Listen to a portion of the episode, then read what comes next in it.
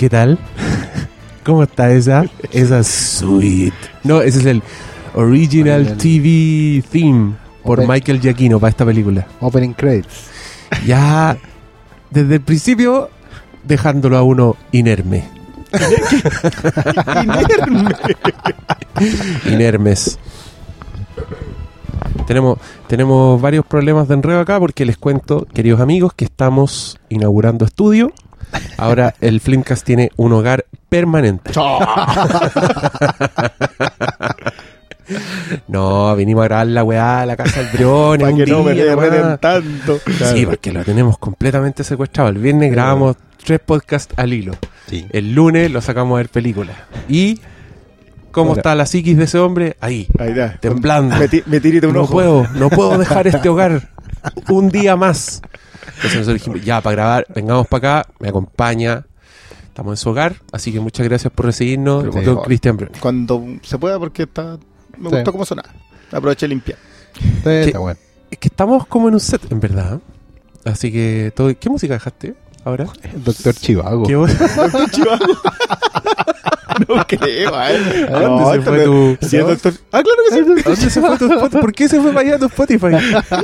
sí. ¿Qué sé yo? Es que eh, relacionado con tus gustos. Nuestro Pues, DJ, claro. nuestro DJ también es nuestro anfitrión, para que sepas. Para que él, lo está encargado, él está encargado Igual de la yo música. no tengo día. problema, escúchalo. Claro. Dejemos lo que queráis. Sí, mira, para mí la weá es tener algo de fondo. Ya. Porque esto quizás le pasa a algún otro auditor, pero cuando no hay música de fondo y hay un silencio, yo pienso que se cortó la weá. Ah, ya. En cambio, en la música de fondo le da la sensación de que todavía está Da, sonando. da la continuidad, pues. bueno, Claro, y la- las pausas del, del líder supremo Sí. Se toman como. son importantes y de, Claro. repente, y de repente coinciden unos temas con unos énfasis. Esa weá es muy hermosa. Sí. Sí, Sí, hacerla sí. El señor auditor tiene que saber que yo dejo la música de corrido en vivo. No le ponemos música después. No, No. Entonces esas coincidencias hermosas, cuando entra alguna alguna canción, cuando alguien está hablando de algo, son pura coincidencia, no son mérito de nosotros. Me acompaña también el líder supremo Sala. ¿Cómo están todos? ¿Cómo está usted esta noche? Bien, muy bien, gracias. Oye, estamos con super, super sobreproducción de, de podcast. Yo creo que sí. Vamos a tener que parar- después de esto paremos un rato. Sí, porque, y porque el, el auditor se le, ¿cómo decirlo? Se le calienta el hocico. Interperancia bu- bucal se llama. Entonces después empiezan, con, ya, pues más podcast, más podcast, y uno es como, ya, pero, Pero- tiré cuatro. Lo bueno es que de, de verdad vamos a tener que parar porque nos ha pasado que ocurre que por motivo de las vacaciones de invierno del- de los niños escolares, estudiantes, la cartelera eh, en las próximas semanas queda secuestrada. Igual podríamos hacer uno de, de mi villano favorito 3 y Cars 3. No, como guía para padres. Claro. Sepa cómo llevar a su niño. ¿no? Pero eso va a pasar, Yo- pues, de aquí a, a fin de mes fui- no tenemos nada. ¿fuiste a ver mi villano favorito? No. ¿Tres? No fui. Yo No, fui. no me avisaron. Yo fui. No, yo la fui a ver a función de prensa para criticarla en, ah, te toca en la prensa escrita. Y envejecí 10 años. Te chupó la Tiene- vida. no, weón, es que tiene Ah. cosas que a uno ya le molestan por la edad. Como por ejemplo, mucho personaje gritón, así, Mm. hablando entre ellos mucho rato sin ni un silencio en toda la película, porque siempre hay música, hay ruido, hay personajes gritones. Entonces uno empieza como a sentir, váyanse de mi jardín. Las patas de gallo. Sí, No, salgan- egoísta. Off, sí. FIFA, fu, váyanse de aquí. Minions culiados. Y. Pero igual me reí porque tiene weá. Yo tengo un tema con esas películas con el doblaje, weón. Bueno, el doblaje es muy malo. Es horrible. Esa cuestión de meter a gente como Ricky Martin, Thalía en, en las películas. Es que ellos, además por un tema de acento, o sea, ellos están doblando a personajes que originalmente tienen acento británico. Eso me pasó en los Minions. Entonces era muy raro porque hacían un acento briticentroamericano con el, con, no sé, a lo mejor los auditores de allá podrán entenderlo mejor, pero yo no entendía nada y era como súper fingido todo, era muy impostado y no, a los 20 minutos ya está así, mátenme. No, por favor, subtítulos. En el caso de Minions, que yo también la tuve que ver en el cine, yo, yo estaba al borde del Sí, bueno, colapso. Esa, esa me hizo mal. sí. Y en general, o sea, fui a Pero, pero con lo mismo, te dio, Trolls, te dio un golpe un golpe a la ancianidad. Así, a la, No, tolera- no, a la no, no. tolerancia. No, a la porque- tolerancia, a la paciencia. Por ejemplo, con Trolls, que es mucho más Bueno, igual Trolls tiene una Trolls- de tono. Pero Trolls es bastante insoportable, incluso en su lenguaje original. Puta, weón, me da rabia ver esa Ya, me no, vamos a rayar con, No me he librado. con no el estado de. con- Pero es que esa película, ponte tú, se gastan una millonada en derechos de canciones para hacer covers, pero hacen covers sin ningún sentido. igual, eh. ¿cómo Bueno, se llama la del. a mí me pasó con Simon Garfunkel. ¿El Sound of Silence? En Son of Silence en ukelele eh, glorioso. O, o El Padre Nuestro, como se conoce acá en Chile. No sé si glorioso. glorioso es la palabra. Reconozco que igual me gusta una canción que canta la. La Anna Kendrick. Claro. Sí. Hoy, hoy día fuimos por una rama demasiado Pero, pero, pero está bien, es guía para padres, porque Antes- vamos a hablar sí. de una película familiar Ya me gustó. ¿eh? La salvaste. para ver el domingo en la Dejamos- mañana. Yo creo que dejamos la vara alta partiendo con Depredador el otro día. ¡Ay, que todo bueno esa! No, pero eso, eso igual, eso igual fue, eso fue trampa. Eso fue, grabamos una conversación fuera del aire. Qué bueno, qué bueno que justo nos estábamos pelando. ¡Claro! Porque hay Sí, que, hay que tener cuidado que con yo- lo que... Yo sé que para muchos nosotros somos ciudadanos ejemplares, somos modelos de rol y todo. Pero escucharan unos pelambres que se Uh, mandan los esto. tejidos, que se mandan. Bueno, esto, estos dos, lo- lo- estos dos, Es como, no. la- es como las salas de profesor. Ustedes saben que todo, toda virtud, moral, valores quedan fuera de la sala de profesor. Hay hasta sobrenombre que ustedes nunca van a conocer. Salvo que paguen el Patreon. Ese va a ser nuestro reward. 200 Acceso dólares. exclusivo al WhatsApp del Flint. ¡Oh! yo creo que lo ahí. No, ahí, ahí la weá. hacemos, te Ahí agregamos a hacemos, WhatsApp. te agregamos WhatsApp. No, te agregamos al grupo Al del grupo Flint, sí. claro. donde recibirás pantallazos, de pelambre. audios exclusivos y frases inspiracionales del Sí. líder supremo. Sí, claro. Tú, como, como su Pedro Engel, todos los días. Claro. Oscar debiera Salas tirarse te- su... El horóscopo de... ¿Por qué no te inventáis un horóscopo, Oscar Sala? Inventáis tus propios signos.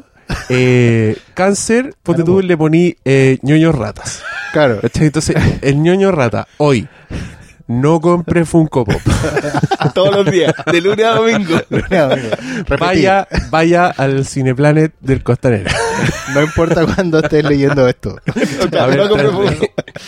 Números de la suerte, cero. Está bueno, ya. Ese- esos van a ser nuestros rewards. Así que prepárense. El reward más caro, sí, ¿cuánto, cuánto va a ser? Mil dólares Claro, no, no, mensuales. no. ¿cu- ¿Cuánto sale el pasaje al Fantastic Fest? Oh, Claro. Mil dólares más o menos. oh, ya. Me gustó igual. Igual hagámosla. Está, está ahí la idea. Vamos a incluir por un mameluco del, de Paulo. Mamelu. Pucha. Paulito debiera estar acá, pero prefirió ir a ver de nuevo Spider-Man. Es como el hoyo, el weón. Está trabajando, está trabajando. No, pues dijimos nos vamos a juntar a grabar y el weón dijo, ay, me conseguí entrar para la premiere y se fue a ver la película. Ya, pero usted sabe, mi madre lo decía, tira más que una yunta de güeyes. Bienvenidos a los Beverly Ricos. Fíjate que no, de Santiago no va a entender nadie ese, ese dicho, pero todos los del sur van a saber al tiro lo que estaba diciendo. En uno de los rewards del Patreon es que Brione explica sus dichos del campo. No, Br- Br- Brion este da consejo pa- para el hogar. Es como de... ¿Cómo sembrar papas en la casa? Oh, weón. ¿Qué estáis comprando de nuevo? Arregla esa weá. Yo siempre, yo tu siempre, propia comiquería. yo siempre que veo películas del apocalipsis, como It Comes at Night, pienso que moriría al tiro. ¿Sabes Y si no muero, sería un cero a la izquierda. Sería el weón que está- anda parado detrás de los que están trabajando, tirando la talla. Y yo creo que este weón sí se salvaría. Este weón podría hacer como esa. Sí. Poner batería. Claro. tapear weá. Yo andaría detrás del brión y es como, oye, te, ¿Te, te firmo, te firmo esa weá. Hacer ballestas de, de huesos. Claro. Saldría a cazar y el weón volvería con. ¿Cómo, cómo se llama el Nico Ferman en Parks and Recreation? Ron Swanson. Ron Swanson. Sí, Puta que me palanquean con ese weón. Sí, weón. Weón, Eres muy Ron Swanson para tu weá. No, pero ¿sabéis qué? Yo, yo pensaba lo mismo hasta que mi señora tuvo un sueño post-apocalíptico y soñó que nosotros sobrevivíamos porque yo contaba historias. Chucha, pero te Ah, ya. ascendía al. Claro. Sí. De hecho, no, pero- decía que vivíamos como en una torre, como en el piso 10. ¿Ya? Y llegaban, no sé, por niños, gente así como y llegaban con platitos de grano a cambio de la historia del día. Era un Patreon post apocalíptico. Era como- Historias exclusivas del y era como, Supremo. hoy sí, podría funcionar. Podría y era como contar Star Wars, así como... Ay, me acordé, me acordé de un, de un detalle crítico que será posterior. Chucha. Lo de, un adelanto del lo de Van Sant con... ¿qué- eh, ¿Cuáles eran los tres? Era... mm, Porque eran tres que, que eventualmente fueron conocidos. El, eh, bueno, eventualmente no. Matthew McConaughey era conocido en ese tiempo, Christian Bale también, y el otro era... Ah, el de 300. Ah, el, el, el Gerard Leonidas, Butler. el Gerard Butler. Gerard Butler. Los de la... mm, ¿Cómo se llama? ¿El reinado de qué? El reinado del El fuego. reinado del fuego, po. Tú estás básicamente contándole Star Wars a los niños. Claro. Ahí, a- Sí, es lo mismo, reactuando, es lo ¿sí? mismo, sí, pero- Sí. Esa película tiene varios detallitos buenos. Mira, ¿Mm? muy bonito.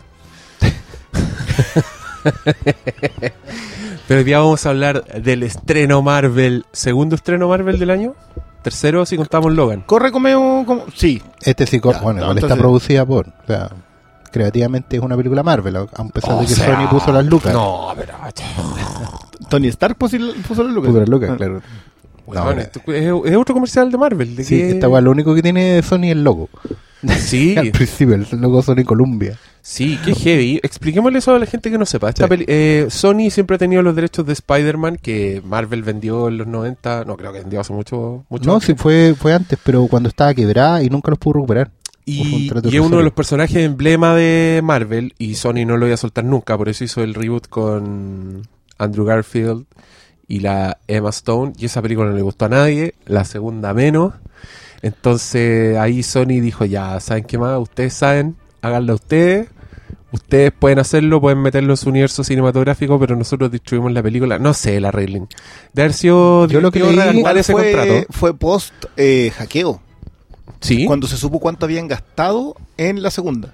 Ah, y eso, eso que fue un daño para la empresa, sí. Claro, ¿O Claro, yo supe que, los resultados de Amazing habían sido tan malos y la, la marca estaba tan quemada y que el tema es que tanto Sony como Fox están obligados a, ver a estar haciendo películas constantemente. Así es. Si pasa un tiempo sin hacer películas, los archivos, o sea, los derechos se devuelven al, al dueño. Por eso creo que para Cuatro Fantásticos tienen que planificar una entre Tienen que hacer una 2019 y luego. 2020. Si no, la van a perder. Bueno, Daredevil de hecho lo dejaron perderse. Los derechos de Fox que Daredevil, tenía sí. Daredevil los dejaron ir y por eso ahora Daredevil terminó en Netflix. Mm. La cosa es que, según yo leí, el acuerdo fue que Sony pone toda la plata de la producción, del presupuesto de la película, no sé, 300 millones. Por lo mismo se queda con todas las ganancias. Pero Marvel tiene el control creativo, Marvel Studios, control creativo total, decisión de, de, de la historia, todo esto, y se queda con el merchandising. George Lucas enseñó bien Sí, a todo por el supuesto. mundo. Que esa No, y- con y- y Spider-Man ahora- debe ser Y ahora tenía el merchandising cruzado, o sea, podéis comprar una figura del Capitán América contra Spider-Man. Que no deja de ser. Y de, y de paso te hace un puente a todo un universo nuevo que puedan tener eventualmente. Igual de- creo que eso siempre han podido hacerlo, porque tienen Sí. los derechos muy repartidos. Entonces lo que hacen es que el, el merchandising que sacan del Capitán América con Spider-Man es como de Marvel Comics, no es de las películas. Claro, Claro. claro, no son iguales. Claro, no son iguales. iguales a los actores. Y es la misma razón por la que, por ejemplo, Universal tiene los derechos de, de parques temáticos. Claro, Entonces en, en Island of Adventure tú entras a una atracción de Spider-Man, pero es una atracción que no hace referencia a ninguna película, que son, son como los monitos de los cómics, Claro, y son genérico. una versión digital, Sí. es como una animación, ¿cachai? Y está Wolverine, como están todos los superhéroes de cómics pero esta vuelven en el amarillo. parque temático. Sí, pues están los X-Men amarillos. Y, mm, y es muy bonito ir a Island of Adventure, se los recomiendo. Claro.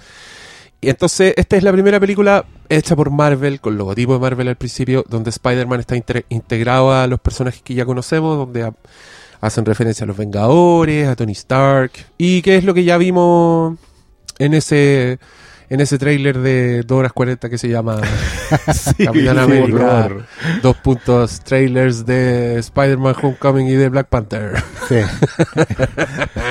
Trailer double feature. Quiero decir que hoy día escribí mi crítica de Spider-Man, entonces voy a repetir muchos chistes que ya hice ahí acá porque soy la misma persona. Así que Mira, Ah, no, eres un, no, un niñito el que escribe la... consideren, este la, la versión audiobook de, de mi crítica. Pero va a salir antes o después de No la va a leer crítica. después. Yo creo que va a salir antes de la crítica este ya está. Sí. Está bien. Em, bueno, y, y ahora parte de esta película que yo lo primero que explicaría es que no es una historia de origen, que esa es como la distinción. Si usted quería ver la escena de la araña radioactiva picando a Spider-Man, No. vaya a ver cualquiera de las otras dos Ni películas el tío que Ben existen. tampoco. El tío Ben Ni se le lo nombran. No hay O ni sea, una foto del tío Ben. en-. Hay solo una ¿Qué, mención. qué será muy- tío Ben en esta versión? ¿Aparecerá? ¿Será un actor? ¿Será Lo muestran y... Así como. ¿Te imaginas? Joe Pesci. Uy, la Podría ser eh, referencia. una foto de Philip Seymour Hoffman. Oh. Oh. Ahí está, pues. Ay, pero Oh, Bárbara, ahí está. Ahí Oye, está la idea qué gran la referencia. referencia. Vamos a ver quién va a ser. Que les vaya bien con No, esas dos. pa- ah, yo lo- lo- Sí, vayan a googlearlas con suerte. Alguien ponga la primera escena de esa película, le saca un pantallazo Before the Devil Knows. a la primera escena, que espero se acuerden qué, qué es la escena, Sí. y la ponen recortada en Photoshop en la casa de la tía May como si fuera una foto enmarcada que está arriba de un mueble. Hagan esa weá, por favor. Y, y denme el crédito. No, yo, yo, de, yo de puro troll en diseño de producción haría que. mm, No del tío Ben, pero sí una foto de los papás de Peter. Fueran Tobey Maguire y Kristen Dunst. Así como. Sí. Por En, bueno. en realidad, considerando que este tiene como 15 años, podrían ser que. Sí, pues está en segundo medio. Pss, Podría. Este weón podría ser el hijo de Kirsten Dunst y Tobey Maguire en Spider-Man, en la película. En la película, claro. Podría ahora ser el hijo de la Emma Stone con el. Con el Andrew Garfield. podría ser hijo ahí.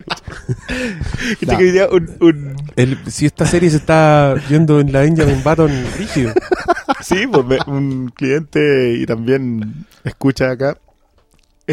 me decía, bueno, y es para mí. Le dije, ¿qué edad tenés tú? 37. Estáis pasados en 22 años. Totalmente. Pero Bueno, y, con eso, y con eso nos lanzamos, po. Empieza a hablar no, de de hecho, digamos al tiro a la gente que están ahí con la duda. Eh, la película parte Civil War. Para los fanáticos de la continuidad, ya ahí está respondida su duda, pueden seguir con su vida. O sea, el rigor tiene una secuencia antes. De- ¿Cuál? Empieza antes. Ah, sí. Conecta y vuelve a- Pero, pero en paralelo a todo el devenir de la película. Aparte, en el mismo momento que Civil War. Igual digamos. parte con, con el medio ritmo, con la idea de los de los YouTubes, del, Sí. del video diario y todo eso. Sí, porque Peter Parker no saca fotos acá. Obviamente. No. Graba, graba Instagram Stories. Qué terrible. el otro Claro. tenía una profesión digna. Este otro youtuber. Pero que tú todavía estás en el colegio, weón. Y tiene un paren, Ah, ya, ya, sí. paren. Mira, yo no voy a transformar mi experiencia de visionado de mi villano favorito en la experiencia de visionado de Spider-Man. Yo pude disfrutar esta película, pude ponerme los zapatos de su protagonista, No, esto sí. pude sonreír, pude pasarlo bien y En las crocs del protagonista. pude poner ¿qué es las Crocs? ¿Tú crees que en la juventud usa Crocs? No, ¿Qué Eso es usa? para los tatitas que, ¿Qué usan? que ya no duele la espalda. Es que los tatitas se ponen crocs con calcetines y van a comprar a la esquina. No, este Spider-Man es esa zapatilla. No sé, No weón. sé qué usarlo. Sketchers. ¿Qué ocupan, Una los, wea así. niños? ¿Qué ocupan los jóvenes? Avisen. Mira, yo sé lo que ocupan, Comenten acá lo que que ocupan pero los acá los no es jóvenes ni son siquiera los zapatillas con jóvenes. lucecitas y que si se paran, en sonido. los, si se paran en los talones son patines. Eso es a la juventud. Puta, lo que es ser viejo, ¿verdad? Ya, este, este, po- este, esta película yo creo que celebra la juventud y eso es lo que más me gusta. Yo creo que esta weá sabe encarnar de alguna forma el... Con un gran poder viene una gran responsabilidad. Esa sensación de angustia que nos daba en Spider-Man 2 cuando Peter Parker no podía tener una vida normal sin dejar de ser Spider-Man. Pero a la vez se sale con la suya y creo que es una exitosa película teenager de high school con personajes muy entrañables. Y, y yo lo que más voy a rescatar de aquí en esta pasada en general es la actuación de Tom Holland. Yo creo que mientras cuando un Tobey Maguire hacía un Peter Parker taciturno que miraba al vacío y que estaba en silencio gran parte del tiempo, este weón es un cabro chico que comió azúcar toda la mañana Sí. y lo tenían encerrado y con bozal. El weón y tiene una energía que yo encontré muy entretenida y que me hizo recordar un poco a Michael J. Fox en Volver al Futuro. Si tú veis esa película- buen punto. Mm. Si tú veis esa película, ese buen está a 100 en todas las escenas. El buen está nervioso, está saltando, está hiperkinético, está corriendo. Spider-Man es un poco así y esa weá como que me, me cayó bien. Encontré simpático. ¿Sabes al qué? Yo creo que- yo te Me a reí decir- con el weón. Algo parecido, yo creo que el gran mérito de esta película, porque lo hablamos incluso con Christian antes de, cuando salió el tráiler y, y como que no había esta mención al tío Ben, y estaba con la figura de Tony Stark casi reemplazándolo un poco. Y en general mi gran miedo era que todo el- el- el- esa lección que le deja... Al- estoy diciendo, lo encajaron ahí. Claro, pero, pero yo estaba muy temeroso de que esta lección de que le dejaba al tío Ben de, de la responsabilidad de todo no estuviera presente en la película, que en el fondo Spider-Man fuera más que nada un, un aspiracional, ¿cachai? Alguien que quiere ser, que la idea está, pero lo, lo que encuentro que logra bastante bien la película y de manera súper sencilla, porque aquí no estamos hablando de una cosa que tenga dos o tres lecturas, yo creo que tiene una sola, pero es súper clara en ese sentido, o sea, efectivamente cuando tú el, el cabro tiene algo en- entre manos, tiene unas posibilidades, tiene que ir tomando decisiones. Y esas decisiones tienen que ser responsables. Pero el gran, pero, y entonces el tema del, del gran poder, la gran responsabilidad está, está todo el rato en la película, pero está, simplemente está marcado en el arco general. Eso es lo que termina aprendiendo Spider-Man a hacer, ¿cachai? De una manera súper simple, y yo creo que aquí también es mérito de los, mérito de los peliculastas que lo hacen sin, sin estarte sermoneando que es una cosa que, que igual a los cabros siempre les, les, va a rebotar el mensaje cuando uno les dice cómo hacer las cosas. Aquí solo se lo muestran. Aquí nadie, nadie, no hay ningún personaje que salga en algún momento va a decirte, mira hijo, tú tienes que hacer la weá así, ya sabes, ¿cachai? O la voz de la experiencia, o alguien que sea más seco. De hecho, en teoría, el, el más, la persona más, o no más responsable, pero más concreta, más aterrizada de toda la película, es el villano. Es uno que tiene una película súper clara y es el único que le dice en algún momento al Spider-Man, mira, las cosas son así y así. ¿Cachai? El villano. Claro, y es el villano, po, porque al final esta película es como Spider-Man contra el mundo de los adultos. ¿Sabes que A mí me. Yo soy un. Gran aficionado a lo de, al Ultimate de Spider-Man de Bendis. Que, que es de hecho donde tiene su mayor asidero esta, esta historia. Eh, por algo Ned. de ¿Ned Leeds se llama? Eh, dice, es que El eso también es súper claro, es Ned, todo el rato es Ned. ¿Cachai? Uno asume que es Ned Leeds porque, Porque uno porque de leyó historieta. sí. Así como yo todo el rato asumía que Liz era Liz Alan. Sí, yo, yo también. Sí, pero, pero, no, esa- pero esa- era Liz Tooms, ¿cachai? Pero bueno, es Sí, una exacto. ñoñería. Saca el taladro nomás. No, sí, oye, estamos hablando de Spider-Man, si no, no, no tengo el, el no. taladro aquí, ya no sé. Con los Pero- de Walt. Eh, necesitaba una auspicio de herramienta, güey. yo, yo estoy en la red de MTS, así que no, no. no, no, no, no-. Pero siento que, y es súper extraño el tema, Spider-Man siendo el primer héroe adolescente como tal, porque es el primer independiente, era no es que no fue un sidekick. Increíblemente, su, su lema, su moto, su su eslogan de vida, un gran poder conlleva una gran responsabilidad, con los años dejó de ser la historia de un adolescente. Claro. Hoy día es, es el sermón. Y, y yo siento que si tiene un mérito así como para paraguas, esta película es, es lo que tú dices que deja de ser el sermón y pasa a ser una cuestión que tienen incorporada. Que si es que Peter Parker en esta es una pieza dentro de una generación, esto es una generación que el sermón lo tiene, no lo necesita. Porque lo tiene internalizado, que yo creo que sí representa mucho esa generación muy preocupada de cosas, de hacer cosas con lo que tiene. Sí. Y de, y de involucrarse en las cosas de que le importan. movilizarse, Mm. de involucrarse. Y creo que, y creo que eso es, creo que eso es tremendo y creo que está muy bien graficado. Uno de los comentarios, lo comentamos hoy día de la tarde, lo que tú decías, que era como, como que está por fin adaptada Spider-Man a las novelas juveniles. Sí. Ahora, es súper raro que siendo un cómic que partió ahí, que partió siendo de un adolescente, quizás porque estaba escrito por, por un tipo que venía recién saliendo, si Stan Lee no era tan viejo cuando empezó a escribir eh, Spider-Man, sí estaba más conectada. Pero, mire, yo me acordaba mucho la, de la mm, reinvención que hizo Jeff Jones de mm, Billy Batson Correcto.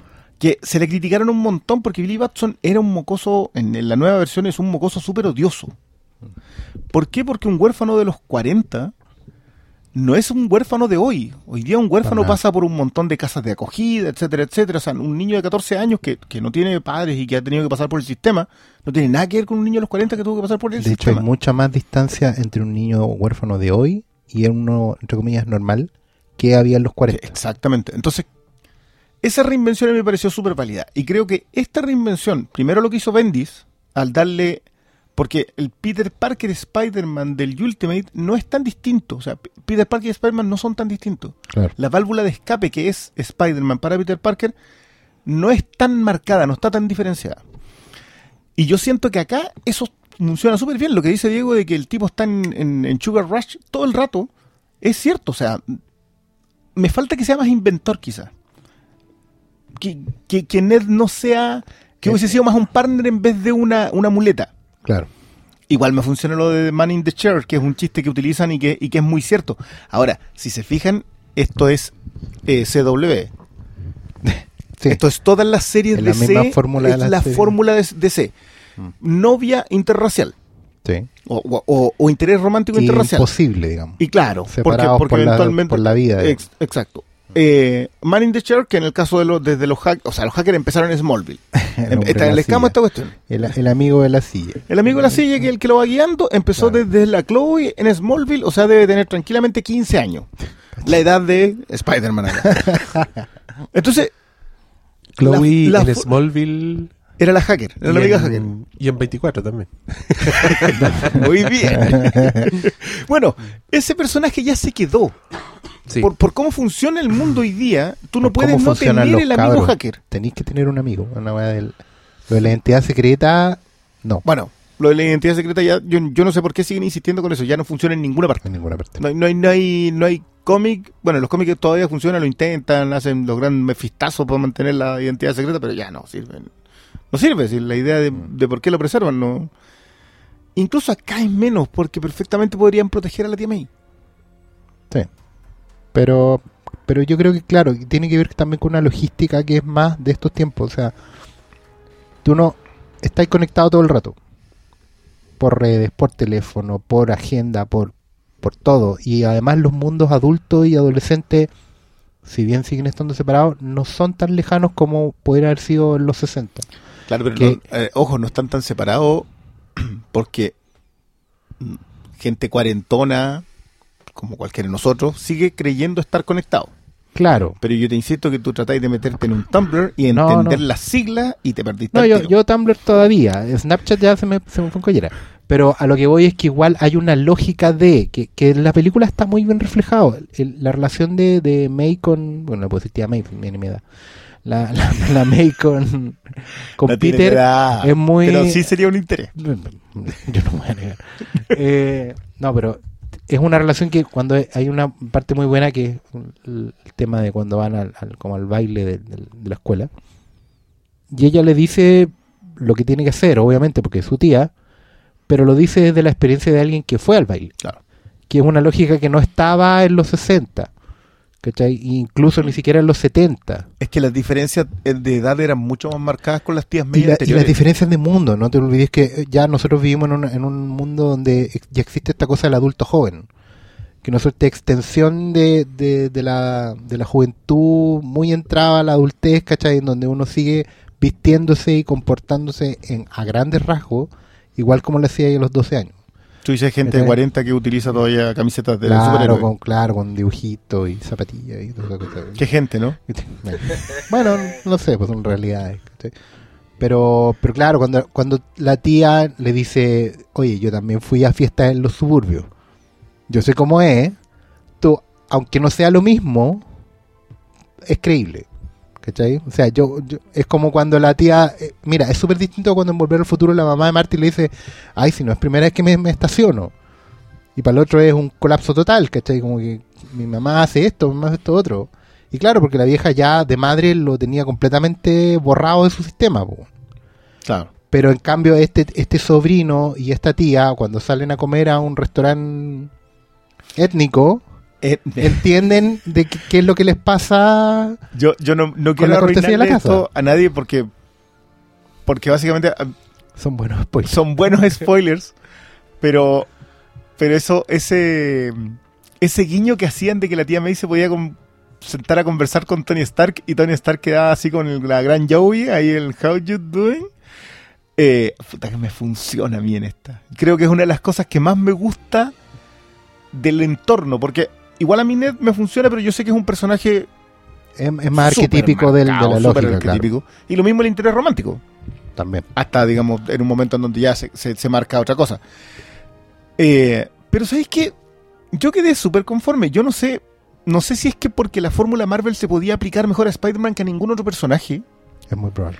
eh, pero en ningún momento, yo no me aburrí. Yo sí, sí escuché gente que me dijo, "Put, en algún momento me aburrí. Yo no me aburrí en ningún momento. Y siendo de los que ya hemos sido bastante, sabemos lo que viene, me sorprendí en más de una ocasión. Sí, de hecho yo, bueno, al, al- he comentado en general harto esto. eh, me dio mucho gusto ver por fin una película de este tipo que no viniera con un villano tapado. Que fuera el grano todo el rato, que no hablara de conspiraciones, de planes enrevesados, no tiene hoy en el cielo, digamos. Eh, ¿Me entendí? Hay, hay una... La fórmula está en otra cosa. La fórmula está en, en- en el trato del personaje, en, en- el crecimiento de Peter crecimiento, también. Sí, ¿cachai? Pero, pero también me habla de, de- de aterrizar un poco la cosa. En general, todas estas, estas cosas conspirativas, enrevesados, giros de guion, plot twist, toda la cuestión, normalmente en estas películas de género de superheroico aspiran más como a, a mostrarse más de lo que son, como, como películas más serias, como más... Yo, yo siento que de verdad esta es una película de Puedes- Puedes superhéroes. apostar a eso, pero no siempre te va a resultar. En el caso de, por ejemplo, de Winter Soldier sí resulta, Claro. pero es porque está... quizás- Porque, porque quizás es menos pretencioso.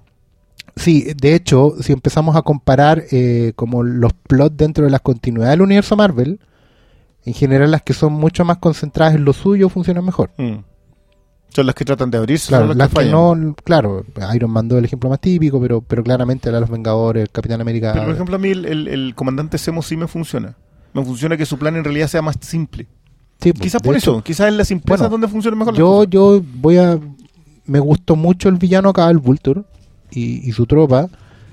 De hecho, yo podría tranquilamente decir que es el mejor villano Marvel.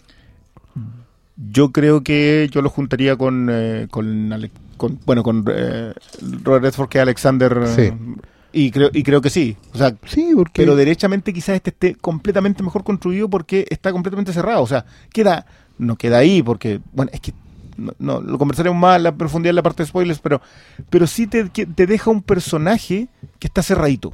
Sí, él tiene súper claro sus motivaciones. eh, su, su villanía no es, no es producto de la locura ni una, cosa rara. Es un tipo que va tomando decisiones que lo van empujando a cierto lugar y él asume eso. De hecho, él es responsable de sus acciones. ¿Cachai? No está controlado, no está sometido, no está empujado, no, no está nada. El tipo sabe para dónde va, tiene súper claro lo que quiere. Y además es justamente encarna en algún momento un- una suerte de interesante eh, disyuntiva moral para el, protagonista. ¿Cachai? Cuando los dos hablan de- del tema de la familia y la responsabilidad, chuta, son, son dos caras de la misma moneda y, y esa tensión está muy bien lograda con solo un par de diálogos. Michael Keaton está muy bien representado. Sí. Encuentro que él está, bueno, hace rato que viene dando súper buenas caracterizaciones, pero acá está contenido, está... Que a mí la escena del, de la limusina de, um, Ah. está muy bien escrita esa weá. Dentro de la lógica, sin sobreexplicarla. De hecho, me llama mucho la atención que nadie saliera a decir, oye, está pasando esto, amigos. No, nadie. Lo- el diálogo fluye tranquilo. Está, Sí, harta- está- hartas miradas, es, es buena esa escena. Sí, bueno. Está bien armar en Van, a- van saber, espejos. van a saber de qué, Mm. de qué estamos hablando cuando lleguen a esa escena. Y esa es, un, es el gran momento, gran poder, gran responsabilidad, encontré yo. Porque... Claro. La Él conversación entre ellos dos. La que es la que es entre ellos solos. ¿eh? Sí. Em, Pero no, pero eh, tiene mucha razón el, el Oscar cuando dice que no está sermoneada. no, no está ceremonia, para nada. De hecho, hay una. que lo, no- lo típico, para ejemplificar mejor, lo típico hubiera sido que el villano en algún momento hubiera salido con el típico discurso de. eh, hazlo, hazlo, sabes que quieres hacerlo. Cuando el villano te está diciendo eso, al héroe, está empujándole. O en, en el fondo están tratando al espectador un poco de tontito porque le están clarificando: mira, acá estamos empujando al héroe al límite. ¿cachai? Y lo hacemos verbalmente, o, o lo colocan una disyuntiva de toma mi mano, toma el tesoro. Las típicas cosas así como súper obvias, ¿cachai? Y acá la verdad es que no. En, algún momento eh, a Peter se le plantean la- la- la- los caminos a tomar. Y él podría tomar cualquiera de los dos y por el constructo de toda la historia, nadie podría reprocharle nada. Él podría haber escogido quedarse o irse. ¿Y, ¿Y quién le hubiera podido decir algo? Eso está muy bien construido a lo largo de toda la historia. ¿Cachai? Porque en general el personaje no está empujado a, a ciertos límites que, por ejemplo, sí estaban en la trilogía original de Spider-Man. Porque el tema de la trilogía original de Spider-Man con la culpa es permanente. De hecho, es un paraguas completo. Completo. ¿Cachai? Y No, Maguire y, en es mucho, fondo, y es mucho más textual. claro, en ese sentido es mucho más sesentera. De hecho me gusta, porque yo siempre he dicho que esa, esa trilogía es muy sesentera. Y, y en general la gente que la, que la ataca lo hace porque la encuentran que no es su Spider-Man noventero, ¿cachai? Yo siempre he dicho, pero ahora tengo más razones para decir que no lo es, porque esto, este nuevo Spider-Man vuelve a diferenciar las cosas, ¿cachai? Y lo deja mucho más atrás, entre comillas, porque lo deja mucho más anclado al de Lee Ditko. O sea, mira, si hay algo que tiene que creo que le juega a favor y le juega en contra, que tiene que tiene extrañamente las dos virtudes de esta, de Homecoming, es decirte claramente que Spider-Man no le puede pertenecer a una sola generación. Sí, que es un arquetipo, eh, Spider-Man le pertenece al post-adolescente. siempre. Y en el momento de pertenecerle al post-adolescente no puede ser construido desde otro lugar. Si hay un mérito enorme que tiene esta, es que está atinadamente construida desde unos cabros que nosotros no por lo menos, que no nos queda nada más que verlos. Sí, pues, son... Le podemos dar vueltas, podemos decir más o menos cómo funciona, pero, Pero no, no, pero no, no. no podemos. o sea, de la misma manera en que un, un, cabro de 15 años hoy día ve las, la trilogía, entre comillas, trilogía original, eh, la de Raimi. Y probablemente tampoco se conecte. No, pero no sí es lo hubiese hecho alguien de los 90. De hecho, me gusta mucho, hay momentos chiquititos. Hay, hay un momento en que alguien en la película dice, pero ¿qué será Spider-Man? Y dicen, de- debe ser un hombre, debe estar en sus veintitantos, así como que un niño como nosotros no podría ser Spider-Man, ¿cachai? Y, y al mismo tiempo, bueno, pero y después cuando la, la cosa se va normalizando, eh, ellos es súper fluido en general. Me costó mucho explicarle a alguien que no ha visto la película todavía eh, por qué Flash Thompson en esta película, y algo que todos también están ahí esperando hincarle el diente, no es el típico preppy. ¿Cachai? De hecho, Mm. no es, A mí que me- este... A mí me gustó mucho, de hecho lo comentamos con Diego mientras lo estábamos viendo. Fue así como... Take your hands off my lobby boy. ¿Cachai? El lobby boy. Yo la estaba viendo y tuve como eso, como dos minutos de. ¿Dónde está Esto, este weón, no quiero ser racista, pero esto es igual a todos los indios de todo el mundo, pero no, la hemos visto antes. ¿cachai? Pero me gustó mucho porque es una lógica que no es la que nosotros entendemos como la lógica de la escuela. Ellos tienen un mundo que es un mundo que nosotros consideramos nerd. Pero que hoy en día no es nerd, nerd así como, como gente aislada, satelital del universo escolar. Ellos tienen una lógica interna, se relacionan entre ellos, lo que hacen no los condiciona como adolescentes. O sea, para ser del grupo de debate o de la clase de ciencias, ya si queréis del electivo científico en el colegio, no tienes que ser necesariamente empollón de lentes, marco grueso, gafapasta, como dicen los españoles. Em, ya en Pollón no te la entendió nadie. Empollón y gafapasta. Que yo leo los cómics traducidos en España. En Pollón no te la entendió nadie. Me acuerdo de haber visto una película, no sé cuál, que en los subtítulos cuando le decían nerd le ponían en pollo. Empollón, pues, ¿cachai? Pero Pues es que a mí ese, bueno, yo, yo hay hartas flores que quiero tenerle a esta película, independiente de que no sea, no me esté hablando a mí y no me llegue a mí, o sea, yo, yo no, no le voy a decir a nadie, no, sabes que esta película me encantó, me la, la voy a guardar, la voy a tener. Porque no es cierto, o sea, para mí esta es una película que funciona muy bien para alguien más. sí. Y, y, ¿sabéis qué? Sería muy triste si no pudiéramos apreciar eso. De hecho, ya me ya algunos comentarios, no críticos, porque no lo han escrito, pero comentarios así como después de la prensa que vi, algunos decían como, algunos más nerd incluso, decían como, no, es que es como un capítulo más de Spider-Man, no, ¿cachai? No, no sé, hasta me aburrí un rato, pero que no estás entendiendo la lógica de la película. Tú no, peor que eso. No estáis entendiendo la lógica de Peter Parker, Spider-Man. Y eso, es eso es mucho más grave. Claro, estáis esperando ver lo que hay leído toda la vida, oye, pero ya fuiste, po. ¿Sabéis quién es Peter Parker hoy día? ¿Tú, Peter Parker? Tú, Peter Parker, hoy día es un Tony Stark. Es el dueño de una empresa, de Parker Industries, En los cómics. y en los cómics. Ese es Peter Parker. Hoy día, que por cierto, aplaudir a Dan Slott porque ha llevado a Parker a una madurez que no lo había hecho nadie más. El tipo tiene una industria, tiene, ha, ha logrado patentar sus inventos, etcétera, Es etcétera. un adulto. po. Es un adulto. que es una Y no lógica puede que, ser que, para esto. que de hecho yo, bueno, yo voy a contar una cosa, una historia ñoña de, de ayer y hoy. Yo dejé de leer Spider-Man más o menos por ahí por el Mefistazo. En realidad me dejé un poco antes porque me ofendí por otras cosas. Straczynski. Sí. Pero la lógica de, de, de salirme Spider-Man fue que en algún momento los autores lo dijeron y lo defendieron bastante, diciendo que ellos querían recuperar al Peter Parker de siempre. Y que para eso, entre otras cosas, necesitaban un Peter Parker soltero. ¿Cachai? Pero la lógica de Spider-Man desde el comienzo, desde que Stan Lee y Ditko lo, lo, lo- lo dibujaban y escribían, era que él iba a ir creciendo con los lectores. Eh, Es el primer héroe adolescente, pero fue el primero en salir del colegio. ¿Te acordáis? En graduarse, En graduarse. en irse de la casa, buscar un trabajo. Esos capítulos setenteros que fueron los primeros que yo leí cuando el one vive, tiene- arrienda un, un depto con alguien más porque no le alcanza la plata. Un departamento de mierda. Ah, ¿con quién vivía ahí? Con el, Partió eh, viviendo con, con, creo que con Ned Leeds primero. ¿Era con Ned Leeds? Porque no era con Flash. O sea, no, no, Flash no, era con... Con Robbie, con Robbie, con el hijo de Robbie. Un tiempo, por ejemplo, vivía con hijo Robbie, eh, me acuerdo que un tiempo después como que tenía una pieza solo, pero el- con los vecinos compartía mucho, la Gloria Grant, toda esta gente que eran todos muy como él, veinteañeros tratando de hacer su lugar en el mundo. Cuando, bueno, cuando la historia cuando Flash vuelve de la guerra, porque fue a, a Vietnam, porque un Él previ, originalmente va a Vietnam. sí. claro, un previ no, no tenía otro futuro, digamos, más que meterse al ejército, ¿cachai? Y todo ese shock de vuelta, pololear con la secretaria del diario, Con. Betty Brant, claro. Claro. Toda esa lógica era de ir creciendo a poco. Eventualmente Peter Parker tenía que convertirse en un adulto.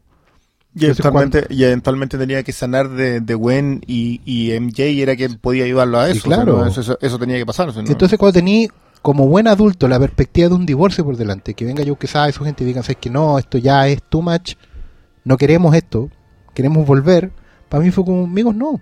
¿Cachai? Yo sé que después de todo igual resultó bien, pero Slot al final, después de toda esta vuelta, está haciendo lo lógico. sí, Slot lo Está- está lo está llevando donde, donde debió haber llegado. Exactamente. Ahora, el problema es que no lo lleva con quien debió haber llegado. Que eso yo, yo concuerdo contigo que es un Mm. momento para bajarse. Yo no lo hice y, he- y la he pasado muy bien. Creo que Sí. creo que Parker ha madurado muy bien en el camino y la y por ahí lo que hizo con, con Otto Octavius yo lo encuentro brillante. Sí. Eh, y bien cerrado. Pero es cierto de que nosotros crecimos, o sea, al fin y al cabo es eso. Nosotros los que 40, 45 y, y que leíste Spider-Man cuando chico, creciste con Spider-Man. Claro. ¿Y qué es lo más difícil de hacer? Ahora, el punto es que yo no le puedo negar a eso a alguien que hoy día está recién empezando a consumir el personaje que tiene 15 años. De hecho, a mí me pasó en es, más o menos en esa misma época, cuando me estaba bajando Spider-Man, que descubrí Spider-Girl. Que es esta serie paralela en un futuro probable, donde la hija de Peter Parker se convierte en, en Spider... La May Parker. Claro, la May Parker. ¿Cachai? Y me gustaba mucho ese Spider-Man. Entonces después cuando, cuando salió el, el Ultimate de Miles Morales, también me parecía súper lógico. Independiente que no fuera Sí, Peter. es que, de hecho, el, el Ultimate de Peter Parker, el Ultimate de, de Bendis, es una actualización Claro. muy necesaria Claro. y que debería ser la primera pista para que esto nos hiciera más sentido. De hecho, Ahora, lo de Morales es consecuencia de... Claro, ¿no? de hecho a mí me pasó eso, que yo no leía Ultimate porque decía, ¿qué es esto? ¿Cachai? Que este Spider-Man no. Yo no entendía bien que no era para mí, pero tampoco entendía que era necesario que no fuera para mí. Mm. Fue como una larga transición y cuando ya llegó Miles Morales ya lo entendía. Al final también la Claro. weá me obligó a crecer, ¿cachai? En- entre peleas y no peleas, con, con la lectura del personaje, yo también terminé creciendo como lector. Entonces, yo, yo, en mi caso, yo lo he comentado antes que yo soy fanático de, de, de Jack Knight, del, del Starman eh, post hora cero, Robinson. de- y, de, y de James Robinson, eh, que la gran gracia de ese personaje es que empieza viejo, madura, crece, asume su legado y finalmente también es capaz de entregarlo. O sea, son 80, y, 80 números y más la especial y todo eso, pero lo termina y se sale. Y es algo que también hacen con Wally West. que también es un tipo que empieza una relación de pareja, finalmente tiene hijos, tiene su familia y también lo sacan. Pero por alguna extraña razón se insiste en volver a dejar al personaje como estaba. Cuando hoy día, yo, yo estoy leyendo el Superman de Tomasi, el Superman está casado con Luis Lane y tienen hijos. Hay una idea de la familia, sí. El consumidor de cómic hoy día no es el, el cabro de 15. El cabro de 15 va a ir a ver la película. Va a ver la serie de animación, el que es más chico incluso. Entonces, creo que sería muy, muy errado de nuestra parte seguir juzgando estas películas pensando que es para nosotros, o pensando que debería anclarse a un mundo que ya se quedó, literalmente, ya se quedó en el pasado, en el papel impreso y guardado en estantería. ¿no? Total. Bueno, y al que podéis volver siempre, porque está ahí. exacto. Está en la estantería. Está, No te está alrededor de nosotros. no te en este momento. ninguna historia. Una historia nueva no te arruina No, ninguna po, historia anterior. Nunca, nunca volver. Y de hecho, para los que no quizás no lo entiendan tanto, quiero poner el ejemplo más cercano del, del tema de Harry Potter. Hace poco se cumplió un aniversario, no sé cuánto tiempo, digamos, de Harry Potter, y, y fue como interesante ver las reacciones de mucha gente. Y todos diciendo lo mismo en redes sociales, diciendo, puta, yo crecí con Harry Potter. El mensaje en general era como, ¿sabes qué? Yo no sé si será a lo mejor la peor, eh, bla, bla, bla. ahí no hay acuerdo, digamos, la mejor saga literaria, el mejor personaje literario, lo que quieras. Pero sí es un, un personaje con el que ellos crecieron. Mucho fue el primer libro que agarraron o no, pero, pero lo leyeron todos y crecieron y están en un proceso hoy en día. Y se sienten un poco huérfanos también de eso, porque hoy en día ya en, la adultez cada uno toma su distinto camino, pero hay un camino que compartieron, generacionalmente hablando. Y eso igual es súper potente. Y un poquito una lección para los que estamos más anclados en, en al parecer, eh, cosas muy divergentes. Hay gente que creció con Spider-Man, con Superman, los más viejos, otros que son Batman todo el rato. ¿cachai? Pero las generaciones después tienen, tienen canales más compartidos, experiencias más comunes, ¿cachai? Y por eso quizás no les cuesta tanto después a la hora de, de soltar y seguir adelante. ¿cachai? Nosotros estamos todavía más dispersos, pero es un buen ejemplo de que también podamos decir, ¿sabes qué? Efectivamente este es Spider-Man para otra generación, para el, para el futuro, el Spider-Man del futuro. Y qué bueno que y qué bueno que lo puedan tener. Sí, po, y, que- y qué bueno, y aquí en- entra la ñoñería, no, qué bueno que en el fondo sea el mismo Spider-Man que nosotros tenemos. Que tiene gran poder, la gran responsabilidad, y que en el fondo tú sabes que eventualmente es digno de, o sea, ni siquiera es digno de, sino que es, es lo mismo pero para otros, distinto, ¿cachai? Mira, yo creo que eventualmente yo- pronto vamos a pasar a la sección de, de spoilers. Igual hay mis cositas que no me gustan de la película como tal, Como película. como película.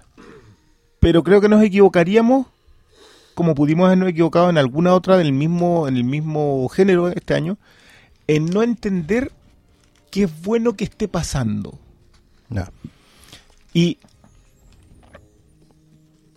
no sé si lo logre. Ese es mi problema con este Spider-Man. Sí.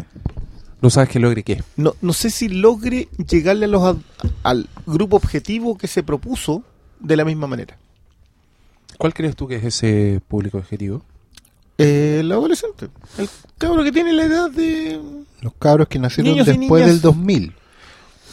Son gente que Millennials. nació el 2000, 2005. Mm, Yo creo que por ahí parte. Ni siquiera el 2000, es como 2005. O sea, de hecho, los que crecieron con, eh, con Marvel.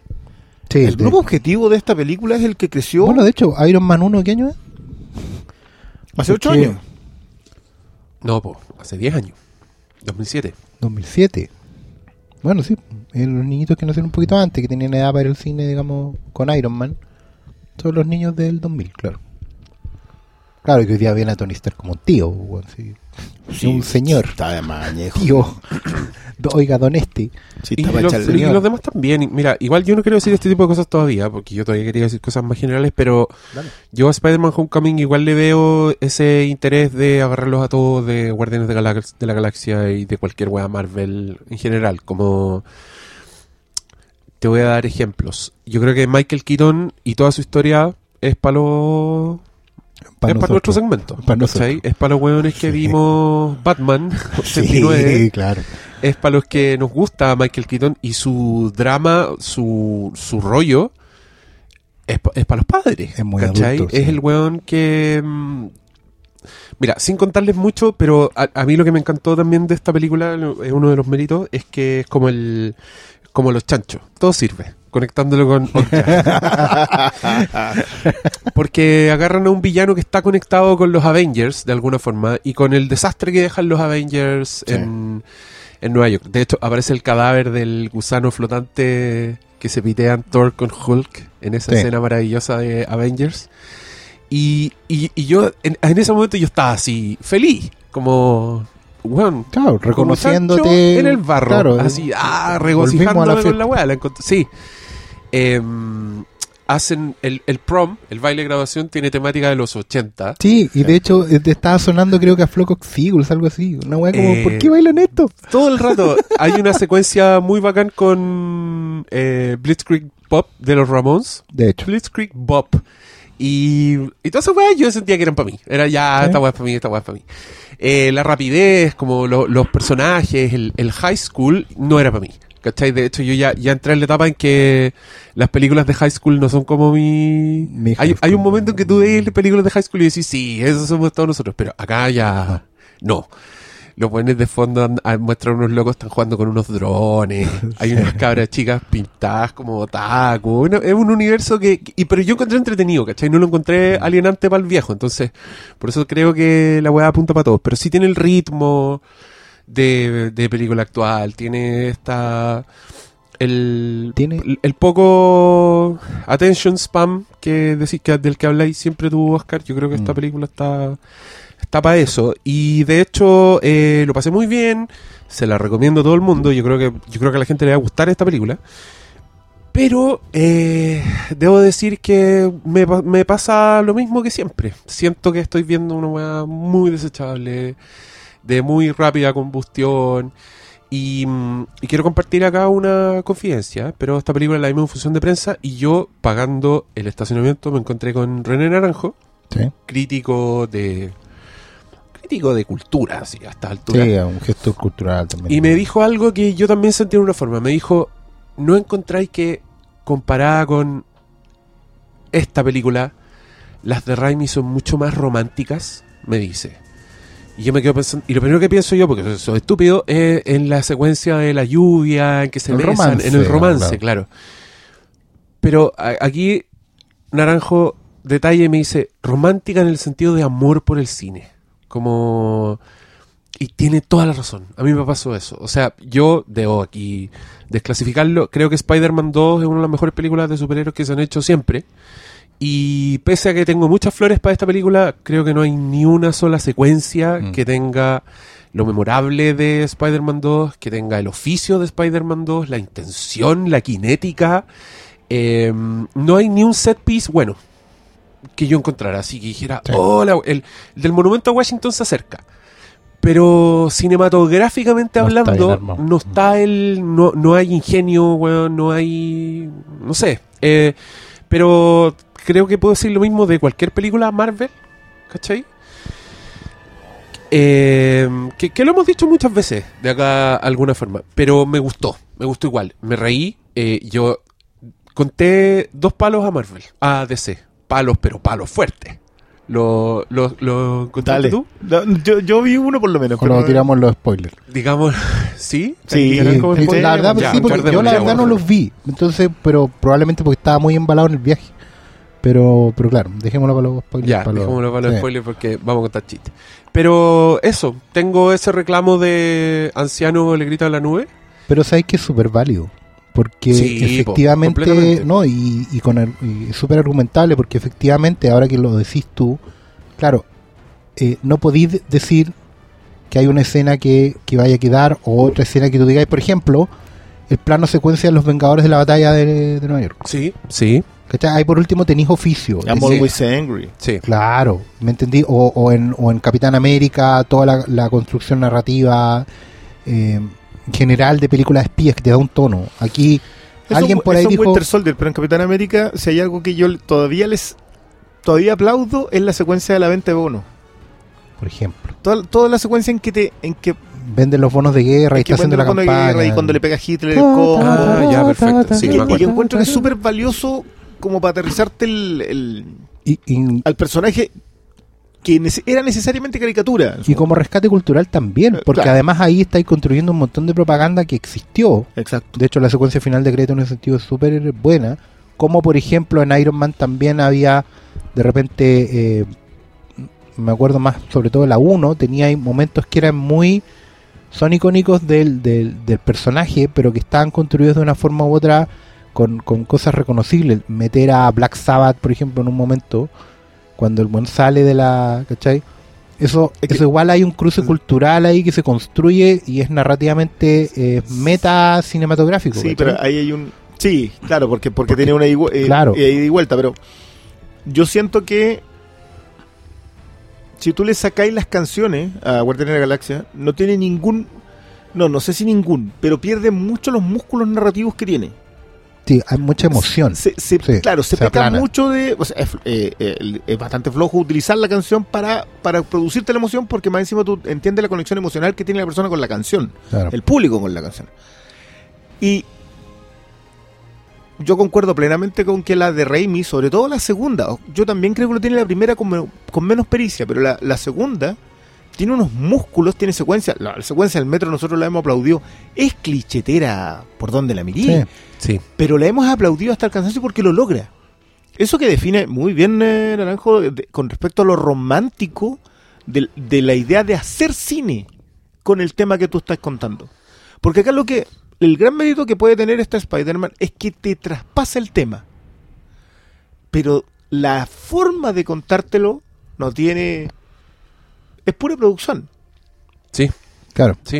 es Eh, puesta en escena, eh, pero no es. Y, es- y es No es puesta en, relativo. y es puesta en escena de previsualización, de storyboards, ¿cachai? No es puesta en escena de, Y de estudio de propuesta mercado. del... Sí, del- de hecho de- yo vi como había dos momentos que eran Raimi, bueno, el del ferry quizás el más obvio, pero obviamente no tiene toda la carga que tiene la otra. Es casi un guiño nomás, ¿cachai? Pero, y también hay un momento con la bandera, Sí. Sí. que, era un que era un tópico recurrente en Raimi y que uno, independiente que como lo tome o no, porque nosotros esa bandera tiene otros significados, ¿cachai? Bueno, hoy día que es 4 de julio, eso aparece Claro. siempre en los recopilatorios de América Fuck You. No, y, y- no, y también está el tema en ese momento, la- la- las dos primeras de Raimi estaba muy cerca del, Del- del 11S, ¿cachai? 2001. Acá no, acá hay uno y es como, ah, sí, era igual al otro, pero pero no tiene intención, no tiene relato, no tiene guiño ni siquiera, Es solo trivia a la altura. Y otra cosa que sí, eh, Raimi, y lo hablaba en los, en los, en los documentales de la trilogía Spider-Man, el diseñar y poner en pantalla el balanceo de Spider-Man en ese momento era un desafío técnico y, y- y- y de puesta en escena no menor. Y el loco buscaba generar una capacidad de asombro, recuperar la capacidad de asombro con esto. Hoy en día uno puede decir, hoy ya no, no ha envejecido muy bien, sobre todo en la primera película, se ve como súper digital. Pero acá, acá no sentí que hubiera una preocupación porque Spider-Man se viera asombroso. De hecho, hay secuencias que igual se ve como, como bien videojuego, pero Este uno dice ya, ok, porque la verdad es que no hay un énfasis en eso. No, A porque mí- la a mí igual- chiste. A mí igual me sorprende que, que yo, es una crítica que vengo escuchando hace mucho tiempo, desde la primera Spider-Man, como, oye, pero el, el weón se ve muy falso, parece goma. En todas las películas que han hecho en, weón, en 20 años, todavía se les ve Sí. así, weón. No, no hay un salto. Pero por ejemplo, yo, se me quedó Eso marcado un documental de, de Spider-Man, creo que es de la 1, donde uno decía como, y hemos consultado con físicos y bla, bla, bla, bla, cómo tendría que ser efectivamente el movimiento para que el weón fuera de un edificio a otro. Y había cosas que el weón tenía que hacer. Porque claro, tú lo has visto en las viñetas, tirando la pata para adelante y el brazo para atrás, ok. Y se ve muy bacán, saltando como fuera. Pero ahora lo tenía que poner en movimiento. Entonces era como, ¿qué le pasa a un brazo humano si se balancea de tal manera? Y los buenos decían, y, y se abriría así. Y tiene que agarrar acá, y tiene que tener un punto aquí y acá. Y eso, todo ese estudio para hacer secuencias de balanceo po, por los edificios. ¿Cachai? Acá hay un chiste que es de lógica con respecto a los edificios y el balanceo. Pero, pero no, pero no, no es un progreso narrativo como bien decía Diego. Es un, No, no, súper mira, buen no, punto si en no hay eso. ninguna, no hay ninguna escena con músculo y clímax. No, no, no está. Yo y honestamente, yo creo que ese se está volviendo un arte perdido. Es la excepción a la regla cuando esa escena está. Ese, ese, ese crescendo que, en que la película sube, sube, sube y te pega en, en el que tú sabís que viene, pero no, no te protegí. Pero está, claro, está construido para ese momento. Eso no. Mm. Pero creo que. Pucha, qué terrible. Creo que eso ya sería pedirle pedirle mucho a esta. Sí, y yo, y yo creo que cumple. Cumple con demasiadas Sí. cosas. El, el casting, para variar, está, está perfecto. Sí. El, el mundo de Spider-Man es la raja. Y, y cumple con, la, con el, el cometido Marvel de yo quiero. Yo voy a ver más películas de Spider-Man. Ya estoy anotado, sí. Sí, listo. Y, y sobre todo después del desarrollo de esta, como que dejan una- unas puertitas abiertas bien, bien interesantes. Y no a Eh, de créditos finales. Y no apunta a créditos finales. De hecho, las escenas finales encontré súper bien, bien. Sí. Val- valió la pena el, Sí. el chistecito. Sí. Tengo algunas críticas que también puedo hacer en la parte sin spoilers. A mí hubo un momento en que me molestó un poco el, la intromisión Marvel. Que yo lo estaba pasando muy bien y yo decía, no tenían para qué meterme esta referencia a, a los Avengers, al universo Marvel. Como yo, puta, las habría cortado a la mitad fácilmente. Hay, hay algunas apariciones que eran muy ahorrables. Y eh, dos veces usar el Deus Ex Iron Man tampoco me gustó mucho. Como. No, ¿cachai? Como. Puta, sí, seguro a todos los fans les va a gustar, pero yo encontraba que estábamos. Estábamos tan bien. Vamos Me, también. me encantó, weón, el, el- como la, la propia estratificación de los superhéroes que hacen en esta película. Al decir, miren, algunos son dioses y pelean con los extraterrestres y destruyen ciudades, y otros weones son la versión Junaed de esa weá. Stay on ground, una frase que se repite harto. Sí, Y Little Guy. Little guy. y, y todo eso yo encontré que funcionaba, la voy a ir a ver de nuevo feliz. eh, no hoy día mismo, como algunos panelistas que no se aguantaron, para que después, estos cabros, para que después no le compren cuando digan, ay, ahí no es la película, ahí lo tienen. Nos dejó plantado ver verla, Así que yo creo que esa es crítica suficiente para que, pa que sepan qué le, qué le Más pareció. Que una yunta, güey. No, no, no, no, no, no, no. No, no vengáis. Sí. ¿Te acordás cuando dijo que no vería Logan de nuevo? Ya, ahí está. Po. Cuando vean esa lista de mejores películas del año, acuérdense. Anoten. Qué troll. Quedó ya, eh, ¿quieren ir con sí, spoilers? spoilers? ahora, ya. Spoilers a partir de ahora ya. I wanna tell you my secret now. I see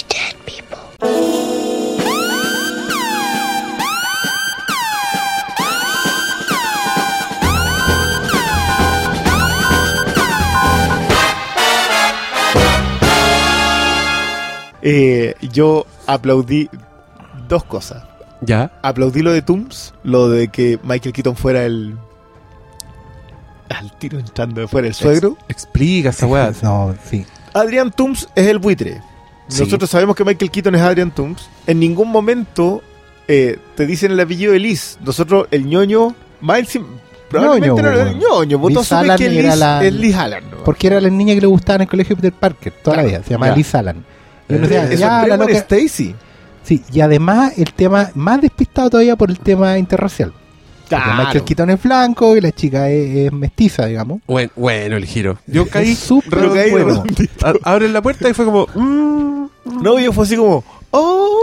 Y me gustó mucho la progresión de ese, de toda esa secuencia, porque nadie dice así como, hola, soy el papá de tu novia. No, es como, hola, ¿qué tal? Bienvenido, una lógica súper normal. Sí, ¿cachai? Porque tampoco son papás así como... No, Son no. papás modernos también, o sea, bueno, obviamente que mi hijo, o sea, este cabro viene a sacar a mi hija, eh, ya sabemos lo que viene, digamos, van a bailar y, bueno, pórtense bien, pero no tan bien, ¿cachai?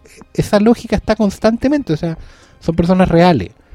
Y claro, en un momento tú veis que el loco había dicho que él trabajaba o en el fondo estaba metido en el negocio de la recuperación de, de escombros de superhéroes, todo el control de daño, y había y tenía mucha plata metida en esa weá. Es un, un, un empresario.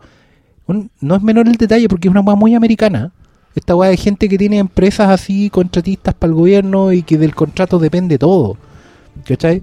Claro, uno decía cuando van a la fiesta de la Liz y la, es la media casa, decía, bueno, este weón no es el otro, ¿cachai? Pero, Eh, no, pero, no lo asume, literalmente. pero en la lógica sí, puede ser. porque, No, no, no, si se te construye bien para atrás, pero no, pero no lo, Claro. no lo debes venir. ¿Y sabes qué? Yo creo que es uno de los mejores giros que le he visto a Marvel. Por lo sutil, Eh, completamente. y, y porque te, y porque te funciona. Sí. Sí, A, todo esto que sea la brigada de demolición, yo lo encuentro brillante. ¿eh? Que- Sí, porque po. más encima es, es una mezcla de personajes que son los seis siniestros, pero también es la brigada de demolición. Y Y, tam- no, y, también, y también tiene esta weá que yo encontré muy inteligente, que es que el, el weón es clase obrera. ¿Cachai? y hay un ya te, hay lo muestran, te lo muestran al principio con el weón diciendo, no me pueden echar, compré camiones, onda, me voy a ir a Claro. la ruina si, esto, es si esta weá se va... Y, y el loco siempre está haciendo énfasis, onda, yo no puedo dejar de trabajar por mi familia. Y cuando te muestran la casa de Liz, tú lo primero que decís es como, "Cha, pero Claro, esa, esa- esa mansión en Nueva York más encima, entonces Ah, en ningún minuto claro. conectáis. Ah. Y cuando el weón resulta ser el papá, tú decís, obviamente este weón está forrándose el hoyo, pero está vendiendo la weá de que Y, y es un hombre que- y trabajador que no puede dejar de hacerlo, ¿cachai? Obviamente claro, el weón ya está en una etapa de ambición estatus, y de claro. supervillano, Y ¿cachai? fíjate que comparándola con, la, con las otras, la trilogía de Raimi, porque la trilogía de Raimi es todo el rato sobre la culpa. Y efectivamente también en, en ellas hay un villano que necesita la plata para su familia, que es el hombre de arena. Pero ese buen sufre, ese buen no vive en su casa, ese buen junta la plata para la pensión, ¿cachai? Bueno, hay un drama constante en la De- weá de hecho, todo- todos, los, todos los villanos, con excepción del Duende Verde original, Mm. son villanos atormentados. Claro, Y, y, y es porque en general tú no podéis dejarle la culpa a un solo personaje, no puedes dejar No. que solamente Peter Parker sea el culposo. no, porque si no el buen sería un emo, Eh, ¿cachai? que termina haciéndolo. Bueno, ese es el problema de la 3, po, ¿cachai? Ese es Pero- uno de los problemas de la tres. Sí. Pero que que acá no, pues acá la lógica está en que efectivamente tiene una fachada como pueden tener un montón, porque los adultos tienen fachadas, pues. Pero es que yo, tengo dos distancias con eso. Una, que el villano sea el adulto. ¿Mm? Porque yo lo entiendo, funciona muy bien para el... O sea, Adrián Tum nunca ha sido joven. Adrián Tum No, siempre, siempre, ha sido un un viejo. viejo. Siempre, siempre. Eh, pero que el villano sea el, el que va contra el 1%. Yo con eso sí, yo, ay, esa cuestión me produce rasquemor siempre. pero, pero acá sentí que estaba más forzado todavía porque lo que hace la es súper agresivo lo que hace Stark con, con Damage Control. Sí. Es quitarle la oportunidad económica a todos y cuando en algún y de hecho Tooms lo dice, ¿eh? Sí, el po. personaje Sí, me lo dice. claro.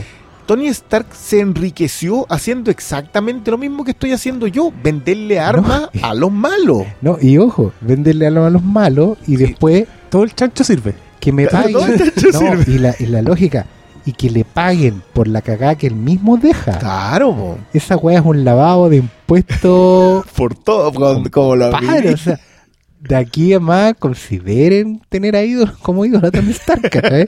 Pero es muy bueno porque lo devuelve a un estatus que Tony siempre tiene que tener, ese dilema. que se había perdido, ¿cachai? Porque Tony Stark siempre es un weón que está al filo. Siempre es un weón que es moralmente cuestionable. ¿Cachai? De hecho, diría yo. Sí, el Pero weón ya- funciona y de hecho funciona su heroísmo por un poco esa misma culpa, esa necesidad de estar limpiando, compensando. Siempre tiene ese rollo. Es la gracia del personaje. Y yo creo que eso sí está en este universo Marvel, en el MCU. Eh, yo Sí, sí siento que lo... Pero son nativos, porque el personaje es demasiado popular para decirlo explícitamente. sí. Entonces, ne- De hecho, la guerra no- civil falló en eso. Falló en colocar al otro en. en- Miserablemente. Sí. O sea, no, no, no, no falla sutilmente, falla co- completamente. Nadie, a nadie se le traspasó ese dilema de Tony Stark. No, menos con el giro del final. ¿Cachai? Que la gente dice, no, Capitán América traidor. Cuando, Sí, cuando la discusión estaba en otra esfera, estaba en este tema, en este en esta disquisición moral. ¿Cachai? En el trabajar para el gobierno, estar metido en el sistema, sacarle el jugo. Y, y el villano que a la larga, claro, él va tomando decisiones que lo van haciendo más cuestionable, porque también eso es una súper buena progresión. Juan parte en un momento en que encuentra una oportunidad, pero él tiene un tope. Yo se lo encontré muy bueno. Él dice, no, hasta aquí nomás nosotros. En un momento le dice como al, como al, al, al joven, entre comillas, de su obrero, no, nosotros no hacemos esto. Nosotros tenemos un tope acá, no nos metemos con estos buenos. Hemos, llevamos tantos años aquí bajo el radar. Sí, pero, pero para mantenerse bajo el radar en ningún momento es un cuestionamiento moral. Es básicamente para mantener la operación en un punto en donde no llaman la atención. Ya, pero porque tiene igual una lógica que de todas maneras No, es de es una lógica empresarial. Que yo- Totalmente. que-. Es que eh, eso, esa es una de las- Yo vuelvo a insistir. A mí no me gusta que sea el tipo que va contra el 1% con razones. y que justo resulte ser el villano. Sí, claro. Pero ahí, ahí- ahí esa cuestión me, me, gusta más porque te colocan el dilema. O sea, ¿qué tanta razón tiene en realidad el buitre? claro. Pero Deja- lo bueno- Dejan de tenerla cuando se dedican a empezar a matar gente. Claro, porque, pero también está muy bien construida esa escena también porque al final, ¿qué otra decisión podía tomar? De hecho, el weón no quería matarlo.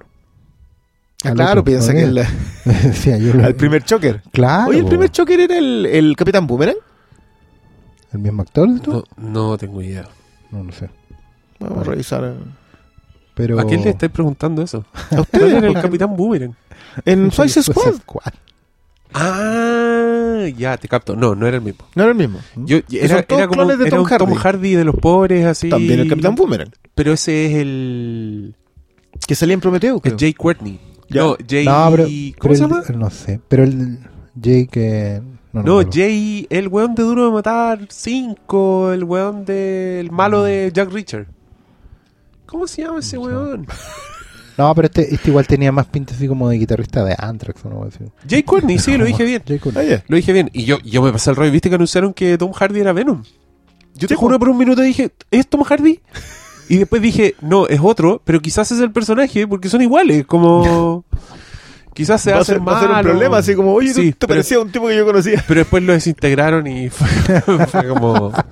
Igual era muy buena lo de las mangas amarillas. Yo esa cuestión Sí, encontré. todos tuvieran manga amarilla porque el, lo más parecido usa- al, al traje Ah. del villano. po. No, pero, pero lo, de, lo del el buitre yo lo encuentro brillante, que ande con la misma chaqueta, está con Los media pelitos- peluda. los pelitos en el cuello, La sí, chaqueta de piloto, que claro, es la cosa del buitre.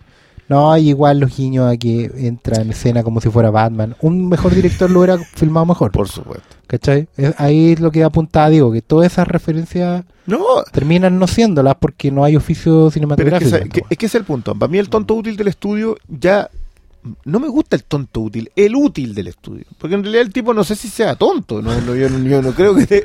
No. o sea, se acaba de embolsar sus buenos palos por hacer esta cuestión. De tonto no tiene nada. Y armó una carrera con esto. Y, po, y claro, pero creo que sí tienen el mérito de cumplir las órdenes de los jefes y yo creo que los jefes acá tienen más mérito. el- Acá el nivel editorial de colocar a seis guionistas para construirte esta historia es tremendo. Yo no sé qué tanto haya estado metido Kevin Fitch. Pero sí el trabajo editorial de decir, esto es lo que queremos contar, en este tipo de cosas hay que cerrarla, eh, acá tenemos que aportar estos ingredientes porque los necesitamos, el tema interracial, eh, que sea en Queens, que transcurra en, una, en un universo muy cosmopolita a todo nivel, todo ese tipo de cosas son súper valiosas y, el- y es un director que supo llevarlo a cabo. Yo creo que ahí hay un mérito, pero... Ahora, ojo, yo, a diferencia tuya, yo para mí la, la historia de secundaria, a mí me tienen amarrado desde Buffy. Yo, ahí estoy, o sea, yo a mí, pues, sigan contándome más. Estoy viendo Riverdale y son como que se me ponen un poco más adultas y no me gustan tanto. Oye, acá eh, me encantó la... Mira, es que yo también por, por, por ser lo contrario del Doctor Malo no leo los reportes, las weas que van a pasar ni nada. Yo pensaba que la, el anuncio de la chica de color, que era como el interés romántico, Pensé que era la mijita rica, la, la que la que le gusta toda la película, ¿cachai? Alice. Pero después cuando dicen ella y dicen sus iniciales y es MJ, MJ.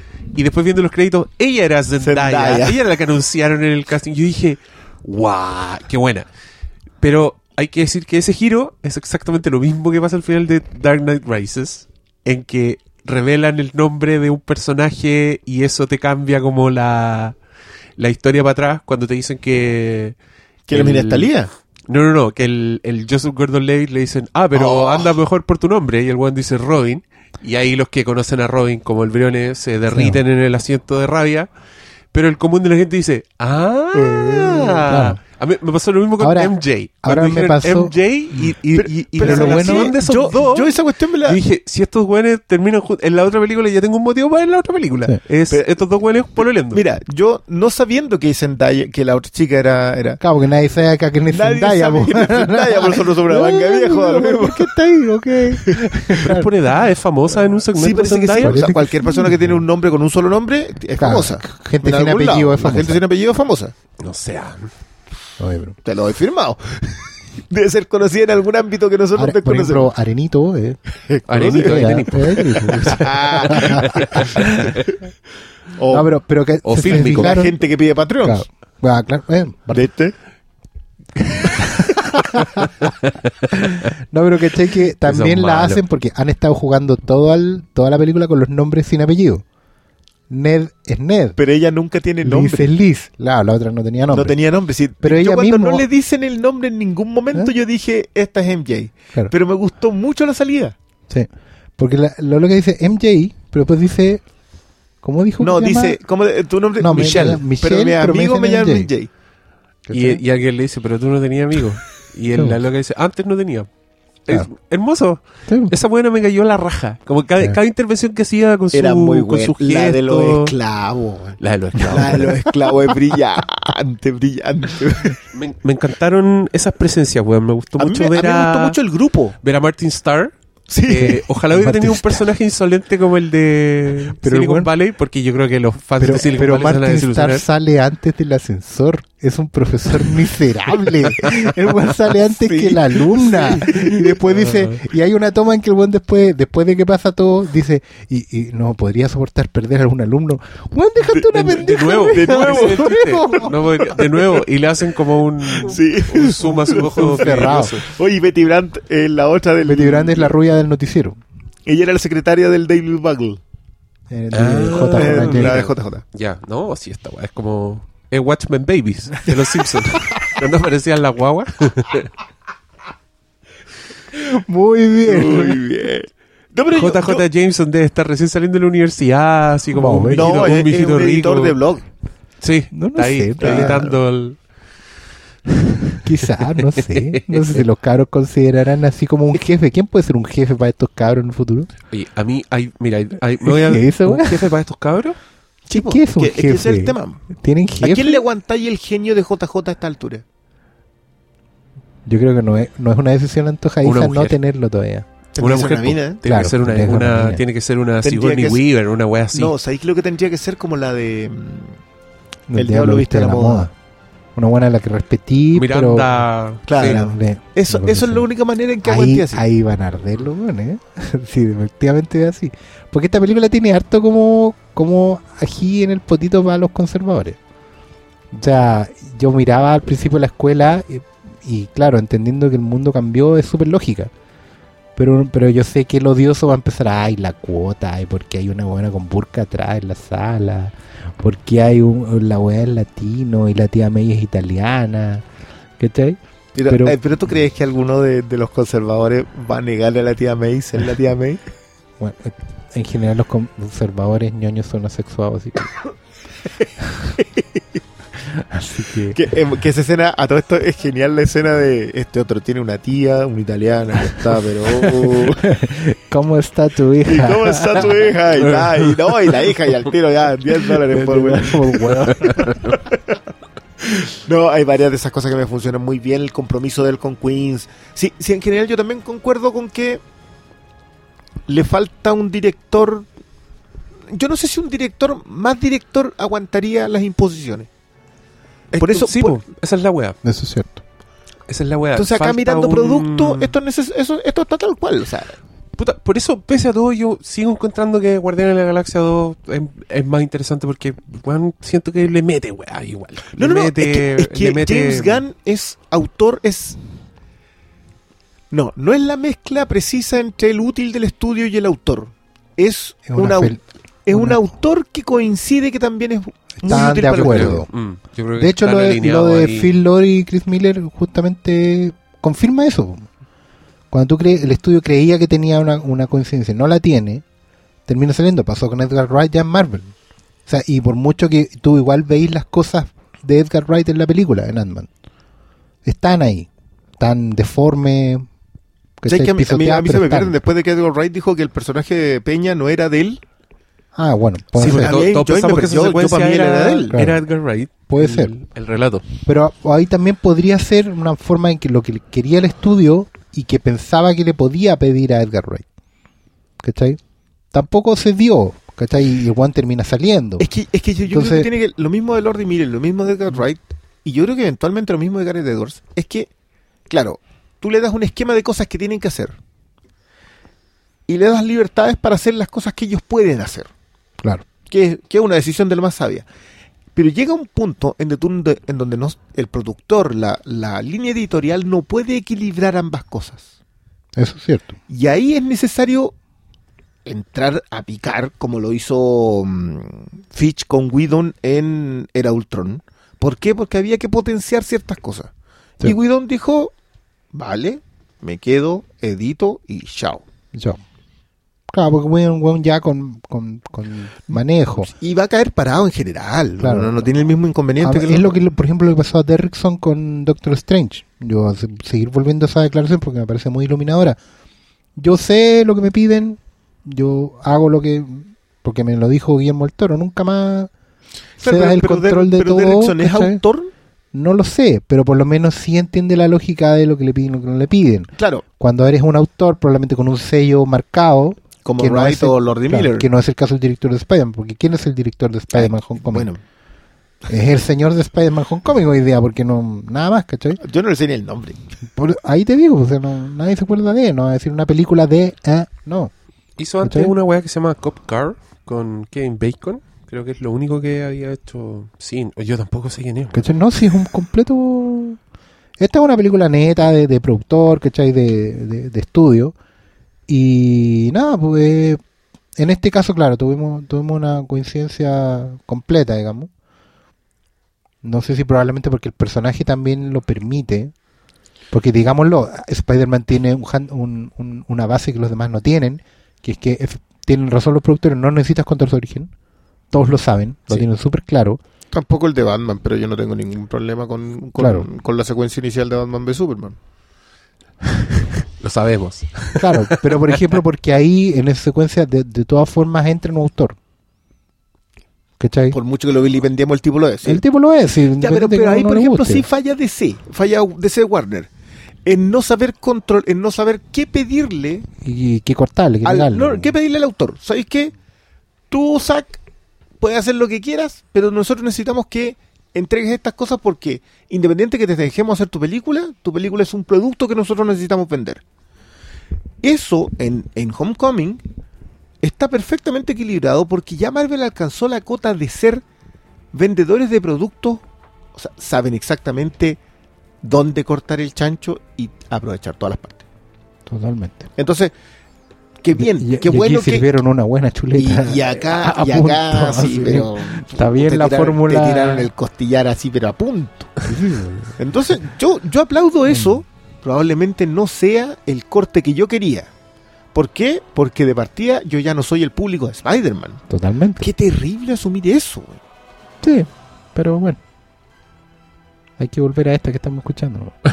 Va a estar siempre ahí en Blu-ray en una hermosa edición. Yo creo que sí eres el público de, de Spider-Man. In a way. Sí, O sea, no ya- pasé mal para nada. No, ya, no lo a ya te tienen y, y Sí. a mí me gustó mucho el, el, el carácter de héroe de este Spider-Man, de, de no poder quedarse tranquilo, ¿cachai? Porque este weón iba a buscar los problemas que solucionar. En, en esa secuencia que yo encontré súper bonita y súper chistosa, el, el weón le pega a un weón que, que está abriendo un auto con una, con una lata y el weón le dice, el auto es mío. y la gente se asoma a retarlo, paren la alarma, En una, el en huevo. una secuencia muy neoyorquina. Y no le resultaba nada. Sí, y yo, yo dije, esta weá está buena. Como le pusieron esto que hasta ahora no había estado en Spider-Man del, del superhéroe inexperto. El weón que no entiende cómo funciona, que, que se tropieza, que se mete a salvar weas que no necesitan ser salvadas, ¿cachai? Claro. Eh, sí, porque la de Raimi es el entrenamiento, su experiencia. Lo de, en lo de Claro. Raimi llega a ser abrumador cómo los problemas llegan a Peter Parker. Al punto de que hay, hay secuencias que son insoportables, que tú decís, ya, pues, weón, que le resulte una weá Pero- que sea Pero este ese personaje, es Peter ¿cachai? Parker. po. Claro, Pero que es que ese no el sé, Peter po, Parker eso de es esos el- cómics, po, weón. El- o sea, quizás era el Claro. Peter Parker del adolescente que no le resultaba nada fin en los 60. po. Sí, po, igual es... Pero este weón es más, es más inquieto, es más de. ¿Sabéis que hoy día perfectamente podría quedarme aquí con los cabros chicos, siendo cabros chicos, pero voy a salir a wear con mi traje hecho, a es muy- tratar de salvar a Es alguien? muy buena esa weá con el weón estar mirando la hora. Para la hora de salida. Porque Para a las tres y media sale y queda libre para ser Spider-Man. Cuenta que corta las winchas por salir. Y va pasando Es- varias es cositas. menos la válvula de escape. Es que ese es mi punto. Yo- claro. Yo, esa es una línea muy fina que yo encuentro que acá equilibran bastante bien porque no lo notas. Pero la línea fina en donde Peter Parker necesita más ser Spider-Man que que sea la válvula de escape de ser Peter Parker. Que a mí es una cuestión que siempre me ha gustado. Es lo que, lo- el, el chiste que hacían, que salió en una viñeta hace poco, en que eh, coloca el lazo de la verdad a Diana y le coloca cuál es tu nombre real. El mío es Diana de Temichira. Le coloca el, lazo a, a Superman y Superman dice que su nombre real es Clark Kent. Y se lo coloca a Batman y Batman dice que su nombre real es Batman. claro. Que es algo que... Porque Bruce Wayne es la máscara. porque de Bruce Wayne es la máscara. En cambio, Spider-Man es la máscara de Peter Parker. Por eso los problemas siempre llegan a Peter Parker. Si tú te acordáis en Spider-Man 2, hay un momento en donde Octopus no va a buscar a Spider-Man. Va a buscar a Peter Parker. Tipo, Los problemas siempre llegan a él. porque creen que es el amigo. Exacto. Oye, a mí me encantó cómo manejaron la identidad secreta de Peter Parker en esta película. con el amigo Sicón, metiéndolo en rollo, con, con la, la escena, los segundos antes de que termine la película encontré la raja. De, lo, lo predije, sí, sabía, lo que, sabía que venía ahí. Pero la ejecución fue tan enérgica y los créditos los encontré hermosos. Sí. Salió una ficha hace poco que todos encontraban feo, que era como un collage con figuras recortadas yo encontré súper bonito. Pero Y me- tampoco el que está como en perspectiva desde abajo. No, no, no, uno que es como que parece collage hecho de Ah, verdad, sí, eso así como con figuras sí, sí, sí, recortadas. Porque los créditos son así. Entonces yo dije, ah, ese póster tenía mucho sentido en, Pues es que, en eh, retrospectiva y lo encontré bello. Yo. Es que claro, es otro Peter Parker. Yo vi cuando la tía May sabe en. eh, En la Ultimate. no, en, en Spider-Man. Cuando Ah. el después del. Ah. de- a- acuérdate que es después de ese infame episodio de la- del 11 de septiembre. Sí. Pero cuando sabe en la etapa de Straczynski, igual es terrible. Es que, pero claro, porque tenían una carga muy emocional muy grande. po. Claro, pero acuérdate que tú le podés sacar el capítulo del 11 de septiembre. Sí. Igual viene. No, no, viene me refiero a que, que igual es una tía May que lleva años cargando un montón de cuestiones y con Spider-Man y años cargando sin saber. Aquí por lo menos es Spider-Man hace unos seis es- meses, y digamos. cada con suerte un año. Claro, y, y está recién empezando, pero bueno, esa, la viejita ha pasado por mil y una weas con Spider-Man metido. Desde su casi matrimonio. eh, La- el de May con Octopus. Sí, pues bueno, o sea, una wea. Es por eso. Por eso está tan lograda esa historia y todo lo que viene después, pues. Porque Bueno, la tía lo yo- manda a la chucha A mí hay dos guiños acá que me gustaron mucho siendo a- al comiquero viejo. Una es la del capítulo de Juggernaut cuando se tiene que levantar él para ir a ayudar a la tía May en el, en el cómic original. Que es una viñeta muy icónica de Spider-Man levantando un edificio prácticamente entero que le cayó encima. Claro, pero que lo, que lo tiene en la espalda, que lo ocupan acá después del buitre. Que es el edificio entero. Pero que esa escena es, es uno de los mejores momentos de Spider-Man. El bueno está por tirar la esponja, o sea. Y- Cagué. pero la weá es no voy a Y morir tiene, que hoy. llevarle, y tiene que llevarle medicamentos a la tía May. Sí, po. Que era la mayoría de las historias de Stan Lee y después de lo que viene. ahora, que, ahora que le 50. va a llevar a la tía May una crema de belleza. ¿Para qué? güey? Tengo que llevar. ¿Por qué? Está como ¿Tú crees que no? no, ¿Tú sí, no ¿Va a estar así? Pero no, cosas como la plata del arriendo, weón. Oye, en el. Esas cosas no están acá, po. Claro. No está, no está la angustia de que, de que te van a quitar la casa, que no le prestan plata, de que todas esas cosas que sí están en la de Raimi, que, que son esencia sus de cosas. Spider-Man. Pero, pero yo, weón, aplaudo que hayan hecho otra weá. Pero si hubiera, es que si hubieran bien. puesto lo mismo, yo habría No. estado enojado. Si hubiera estado. Porque te saca, que si sacaba lo de la echa lógica. el repartidor de la, del, Sí. de la pega de repartidor de pizza. No, y tiene que se pagar le, la si se le caen los lentes y se los pisan. No, Claro. yo a estar como. Ya, pero esto ya lo vimos.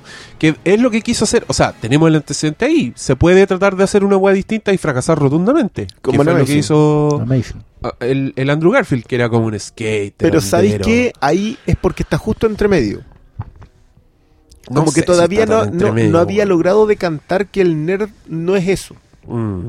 O sea, hoy día un nerd es un tipo completamente integrado a la sociedad.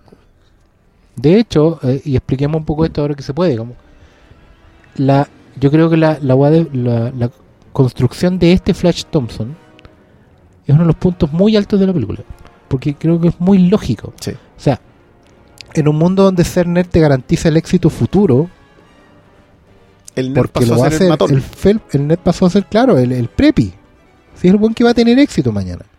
Hoy en día los jugadores de fútbol saben que están cagados en la vida, ¿cachai? Y que los buenos que les va bien en el colegio van a ganar mucha plata en el futuro. Y van a controlar el mundo. Entonces es súper lógico que alguien que es hijo de, de, de indio, probablemente gerente, dueños de empresa o lo que sea, tenga, eh, tenga eh, no mucha plata. No es que le tire la plata en, en la cara a Peter. Lo que le tira en realidad es la, es la seguridad de saber que lo tiene todo listo. ¿Cachai? Es una manera de decirle, ¿sabes que tú, siendo igual o, bueno, en algunos aspectos superior, porque le gana en algunas respuestas en la clase y todo. No, y es más, y es ¿cachai? más capo. Claro, es más capo, pero sí el otro tiene la certeza de que, le- de que va a ir mejor porque tiene seguridad. ¿Cachai? Tiene la certeza de que nada le va a faltar, nada le va Por a algo fallar. le echa el auto encima, entre comillas. Claro, o lo es- en la fiesta, po, el buen, el buen llega a armar la fiesta porque el buen es DJ, tiene todo el aparataje, weón. Tiene sonidos para trolearlo, eso me da mucha risa. No, que me reí con eso. De hecho, me acordé que en alguna ocasión en este podcast ocupamos eso. Ese sonido. Sí. El, la corneta de DJ. No, máximo. Y, la- y las tallas son súper escolares, weón. ¿Cachai? Es que, de nuevo, esa cuestión, yo te, te insisto, a mí me llega a la secundaria gringa y yo estoy yo estoy comprado. Sí, yo estoy listo porque porque consumidor de Buffy, aunque Buffy sí creció, po. Bueno, pero esa también es una promesa que esta cosa tiene. Ya, pero este necesita de ser como seis películas saltando tres años para que Y- salga al colegio. y cada película es un milloncito. ¿qué quieres? No, pues igual Sí. está como en el equivalente a segundo medio. Claro, no, tiene no termina, que le quedan por lo 15, menos. Tiene que entrar, no, pues está en- le falta un año para Homecoming, o sea, a él le falta un año para salir de y entrar al Claro. instituto. Claro, y de ahí serían dos años más. Ah, y serían dos años más en el instituto y Ah, después al college. Tenéis cuatro años. Cuatro películas. Mira. ¿Qué, qué le están sacando la proyección a, a Spider-Man? Claro. Yo creo que acá el error sería no aprovecharlo bien sentados que dejaron los seis siniestros, Totalmente. porque creo que lo dejan súper bien planteado. Explica esa weá, por favor, para los que no saben. seis siniestros son el buitre, Choker, el Octopus. escorpión, Octopus, eh, creo que los originales. Mira, es un grupo de seis villanos. Todos Claro. tenían en común que Todos Spider-Man había apaleados cagado por. Spider-Man Y originalmente. dijeron, si nos juntamos, ¿cachai? Ape Strong Together. y, y se juntaron básicamente para hacer fuerza contra Spider-Man. Y han sido una constante, y a, a veces cambian los integrantes, pero siempre está ahí la amenaza de los seis siniestros. Entonces aquí ya hay una dinámica entre Electro. villanos que Electro y el otro.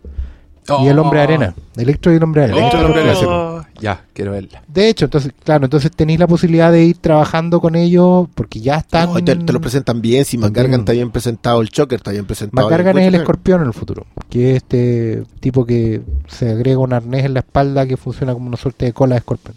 Ya. Que ya tiene el escorpión tatuado. Si Sí, es el, eh, claro. el ayudante de, El de- Sí, pues de Salamanca. de Salamanca. Qué buena. Hubo, hubo varios mo- Y ya, cuando estuvo el, el negro de Fargo, Season 2, también fueron momentos de. ¡Oh! Era Bien- viendo po, gente buena. Bueno, ese choker quedó claro, quedó muy bien planteado. Y incluso el personaje de mm, del Donald Glover Sí, tiene una ficha en que él tiene antecedentes como The Prowler, Sí, ya. que también es un villano de Spider. El malo me dijo Eh, que ese weón era el tío de Miles Morales. Y en la otra lógica, claro. En la eso- otra, y cuando él habla el sobrino, está hablando de Miles que el Spider-Man. Ya, película Es que- es que Miles Marvel Mor- lo número demás- 29. A mí me gusta mucho cómo mezclan eh, lo de Ultimate con esto. Porque el personaje de Ned nunca fue un amigo de Peter Parker. Eran amigos, pero en el colegio, como eran amigos con Flash Thompson o con Harry Osborn. Pero acá es Ganke, que es el amigo de Miles Morales. Que sí lo Mm. descubre originalmente en la. en- porque, Claro. porque ellos están en una especie de internado tecnológico. El, el interno, claro, del Claro. MIT y de esas cosas. Sí, creo que es el MIT, de hecho. Sí. pero bueno. De hecho, acá, claro, acá no hay un Norman Osborn. Y creo que es súper saludable que no lo haya, aunque eventualmente Flash Thompson puede llegar a ser Norman Osborn. Sí, dentro de esta lógica. ningún apellido, sí, Claro, da lo mismo, ¿cachai? Eh, o por lo menos llenar ese espacio, digamos. Pero es bueno porque también le da espacio a, a- a Spider-Man para crecer un rato.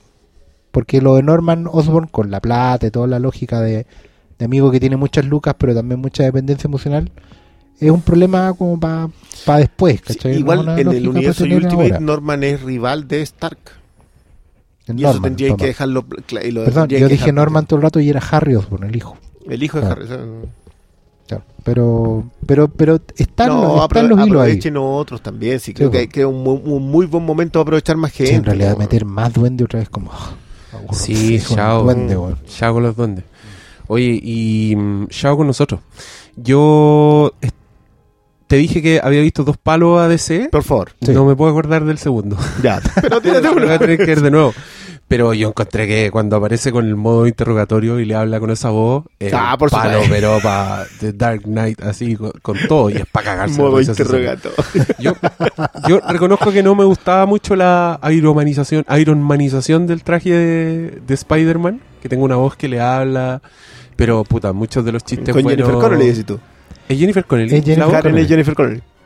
La Mira, y el otro la vida es- real de Del Y que la hace la visión, voz sí. del otro Sí. weón. Paul Bettany. Ah, Mira, Jennifer Connelly reducida a voz. Me niego a creerlo. Ah, O sea, nosotros los cuarentones nos negamos. podría ser Pero un perfectamente- chico le da lo mismo. Va, va a aparecer la hermana de la tía May y va a ser esta weona y uno va a decir, ya, pero Pero, pero esta onda". es buena esa lógica de que ya sea como una suerte de Siri más que para el weón. ¿Cachai? Sí, pues. Es bueno en el momento, sé que necesito hablar nomás, es como hablemos. Y le digo a mi novia que no. ¿Cuánto llevamos aquí? 37 minutos. Eso también Sí. es muy bueno para decirte que los cabros chicos no se Sí, pueden quedar no, hay- quietos, no se pueden quedar quietos. Y esa mirada también es adulta, así que está, está bien ahí, está bien. Sí. Ya, oye, terminemos este capítulo porque creo que hablamos mucho. Eh, Palabra al cierre, ¿tienen?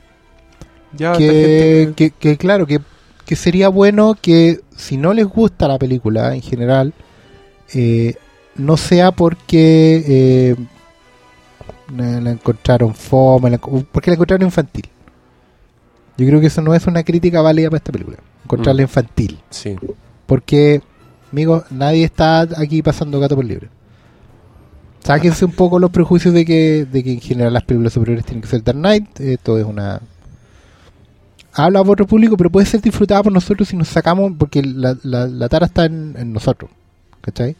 Yo- así que yo creo que vayan y, la, y disfrútenla porque la verdad es bastante disfrutable. No necesitan ir al tiro y, y tampoco necesitan verla en cine porque funciona igual, digamos. Pero cuando la vean, disfrútenla y pásenlo bien y, y- y vayan tranquilos. Yo creo que es la, es la mayor recomendación.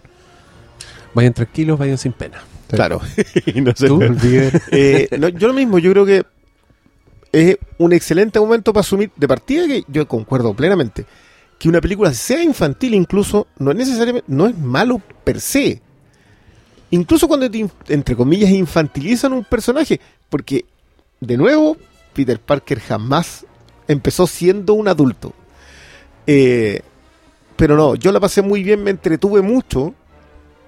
Sé que es una fórmula aplicada. Pero en este caso, creo que el personaje recibe muy bien la fórmula. Y aunque también me incomoda Iron Man, porque me incomoda, a mí si hay una de las cosas que no me gusta acá es tanta presencia de Stark.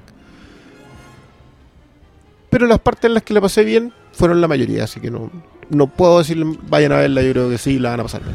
Ya, bacán. Como ven, eh, Spider-Man Homecoming conquistó hasta los viejitos de los Muppets. Así que vayan con confianza. Yo dije que tengo reparos con la película y como dije no, no la encuentro muy memorable, no- ni, ni es un clásico que yo creo vaya a revisitar muchas veces, como sí lo es Spider-Man 2. Pero mm, todo bien con Spider-Man, como relax. Vayan a verla, vayan a pasarlo bien. De hecho, Y- aquí no de- creo que define muy bien lo que decís tú. Creo que la música define- no hay nada memorable Mm. realmente. Sí, Sí, como, excepto lo que te recuerda los orígenes. ¿no? claro. Claro que sí. Así que sería por, por este capítulo. Gracias por escucharnos, como siempre, y buenas noches. Bueno, buenas noches.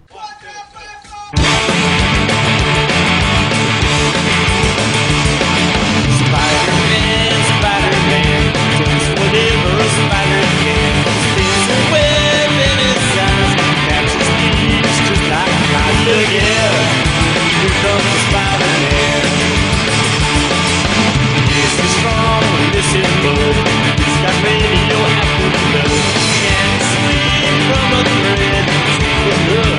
over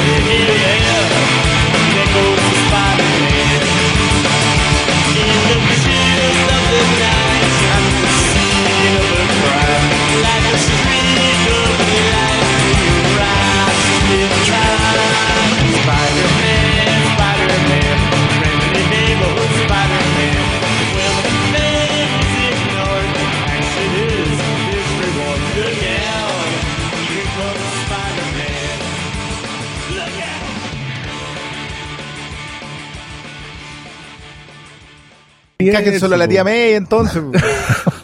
no, perdón. No, no, no me refería a eso.